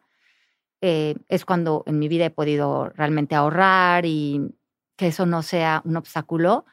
y, y siento que por lo mismo, siento que el dinero no está separado de mí. O sea, el dinero es un símbolo que está allá afuera que en realidad no tiene mayor significado, pero cuando yo estaba dándole un significado desde el ego, pues estaba haciendo un espejo de carencia y cuando yo me moví en mi estado de conciencia frente al dinero, casualmente eh, ahorro, hay, hay de sobra y entonces me he dado cuenta como nada está separado de ti, que el dinero no es algo que te pasa, ni algo que controlas, ni algo que manipulas, sino algo que responde a tu estado de conciencia. Y similar a lo que decías de las empresas, ¿no? Que la empresa es un espejo de, de ti. De ti. Entonces te mueves de qué estoy haciendo para conseguir dinero a quién estoy siendo para que el dinero aparezca, ¿no? Este, a través de, de lo que hago, de lo que soy. ¿Por qué te da mucha curiosidad hoy en día? Yo creo que me da curiosidad hacia dónde vamos como humanidad. Me da curiosidad que esta pandemia nos está empujando a, las crisis te empujan, ¿no? Y nos están empujando y nos están obligando a, dar un salto cuántico humanitario y me da curiosidad ver a lo mejor en unos 10 o 20 años eh, este empujón a dónde nos llevó. Ya. Eh, eh, eso me da curiosidad. ¿Cómo se va a ver reflejado en todo? Porque nos está empujando en todos sentidos y se está desmoronando mucho de la visión mecanística que nos había construido y los jóvenes, ¿no? Están los millennials y toda, toda la gente joven trae otro chip. y, y, a mí me va a interesar mucho ver el mundo que, que crean, ¿no? Y cómo están rompiendo tantos paradigmas, como que me sé muy bien el mundo que construimos nosotros, que a mí nunca me hizo mucho sentido. Entonces me emociona y me da mucha curiosidad porque siento que mm, va a ir mucho más de la mano con mi manera de vivir y de ser todo lo que ustedes están proponiendo y creando. Creo que para mí tiene mucho más lógica. Ok, chingón. Libro, película, documental, cualquiera de esos, o pieza de arte o, música que haya marcado un antes y un después en tu vida. Bueno, la película, yo creo que esta es la oficial, que para mí que es el Matrix 1, que me fascina y que tiene tanto de lo que hablamos y vivimos. Creo que es genial y está tan genialmente hecha, me fascina, la he visto mil veces. Últimamente vi el documental este de The Biggest Little Farm, que también me encantó. También, padre. Ajá, me fascinó, ese lo acabo de ver. Em, música, pues creo que me, me fascina Elton John, me encanta él. Eh, me, gusta la música, pero me gusta mucho también la música como indie, como mellow, el jazz, todo eso me gusta mucho, porque creo que nosotros somos como un instrumento, entonces hay que ponernos la música que como que toque nuestras melodías internas, ¿no? ¿Y, ¿Y qué más? No, cualquiera de estos, este libro, serie, documental que, que, digas. Y libros, bueno, me encantan los libros del doctor David Hawkins, esos me encantan porque, como les decía, me gusta también mucho lo que está como fundamentado, lo que me hace sentido, lo que está estudiado. Eh, me gusta, eh, me gusta Neville Goddard, me gusta Byron Katie, me gustan todo ese tipo de libros, pero también me gusta la poesía y me gustan los libros de arte, me encantan. Ok, perfecto. Eh, vamos a la última pregunta. De todo lo que has vivido, tanto en lo personal como en lo laboral, has tenido un montón de aprendizajes. Si tuvieras que quedarte con tres aprendizajes que quisieras tener siempre presentes, ¿cuáles serían? Ok, yo creo que el primero es ante cualquier situación, nunca te vas a arrepentir si respondes desde el amor. Lo que para ti signifique. Y a veces cuando estoy, me quedo callada y me como que me separo de la situación. Trato a veces o hasta actúo eh, algo armonioso que suene lo más decente posible. Y meses o semanas después digo, qué bueno que, que reaccioné así. Que me, aunque, aunque fake it till you make it, pero veo que eh, cuando no, eh, ahí digo, la verdad es que el ego me ganó. Entonces, e, es practicar eso, ¿no? Y si if I have to choose, choose love, ¿no? Porque mm, sobre eso siempre puedo construir. Em, otra cosa que, que, creo que me funciona es, es, saber que cuando estoy en un cuento que me está haciendo incomodidad, aunque crea que tengo la razón, siempre es un cuento. Siempre hay otra luz que no estoy pudiendo ver. Entonces, normalmente cuando estoy ahí, voy con alguien que me confronte. O sea, no, no voy mm. con alguien que me dé la razón, sino voy con esa amiga o con alguien que le digo, hijo, estoy viendo esto y no veo cómo no tengo la razón, pero sé que no la tengo, pero no sé en qué parte ni cómo. Ayúdame a, a, alimentar, como a extender esto a que yo pueda verlo mucho más amplio, porque ahorita nada más puedo ver el enojo. Así como encuentra huecos en mi lógica, ¿no? o sea, dime que no estoy viendo. Exacto. Eh, y eso, eh, ¿no? Busca más gente que te contradiga, a gente que te, que te apoye, ¿no? soltar esas ganas de querer tener la razón. Darte cuenta que la felicidad normalmente existe en nada que te diga la cultura. O sea que la, felicidad, los sistemas de creencias y la cultura la tienen todo mal. O sea, desaprende todo lo que has aprendido de lo que crees que te lleva a la paz, al amor, a la felicidad, porque seguramente ahí no están. Y si las estás buscando ahí y te sientes decepcionado, ese es el chiste, porque ese es el fin de la cultura.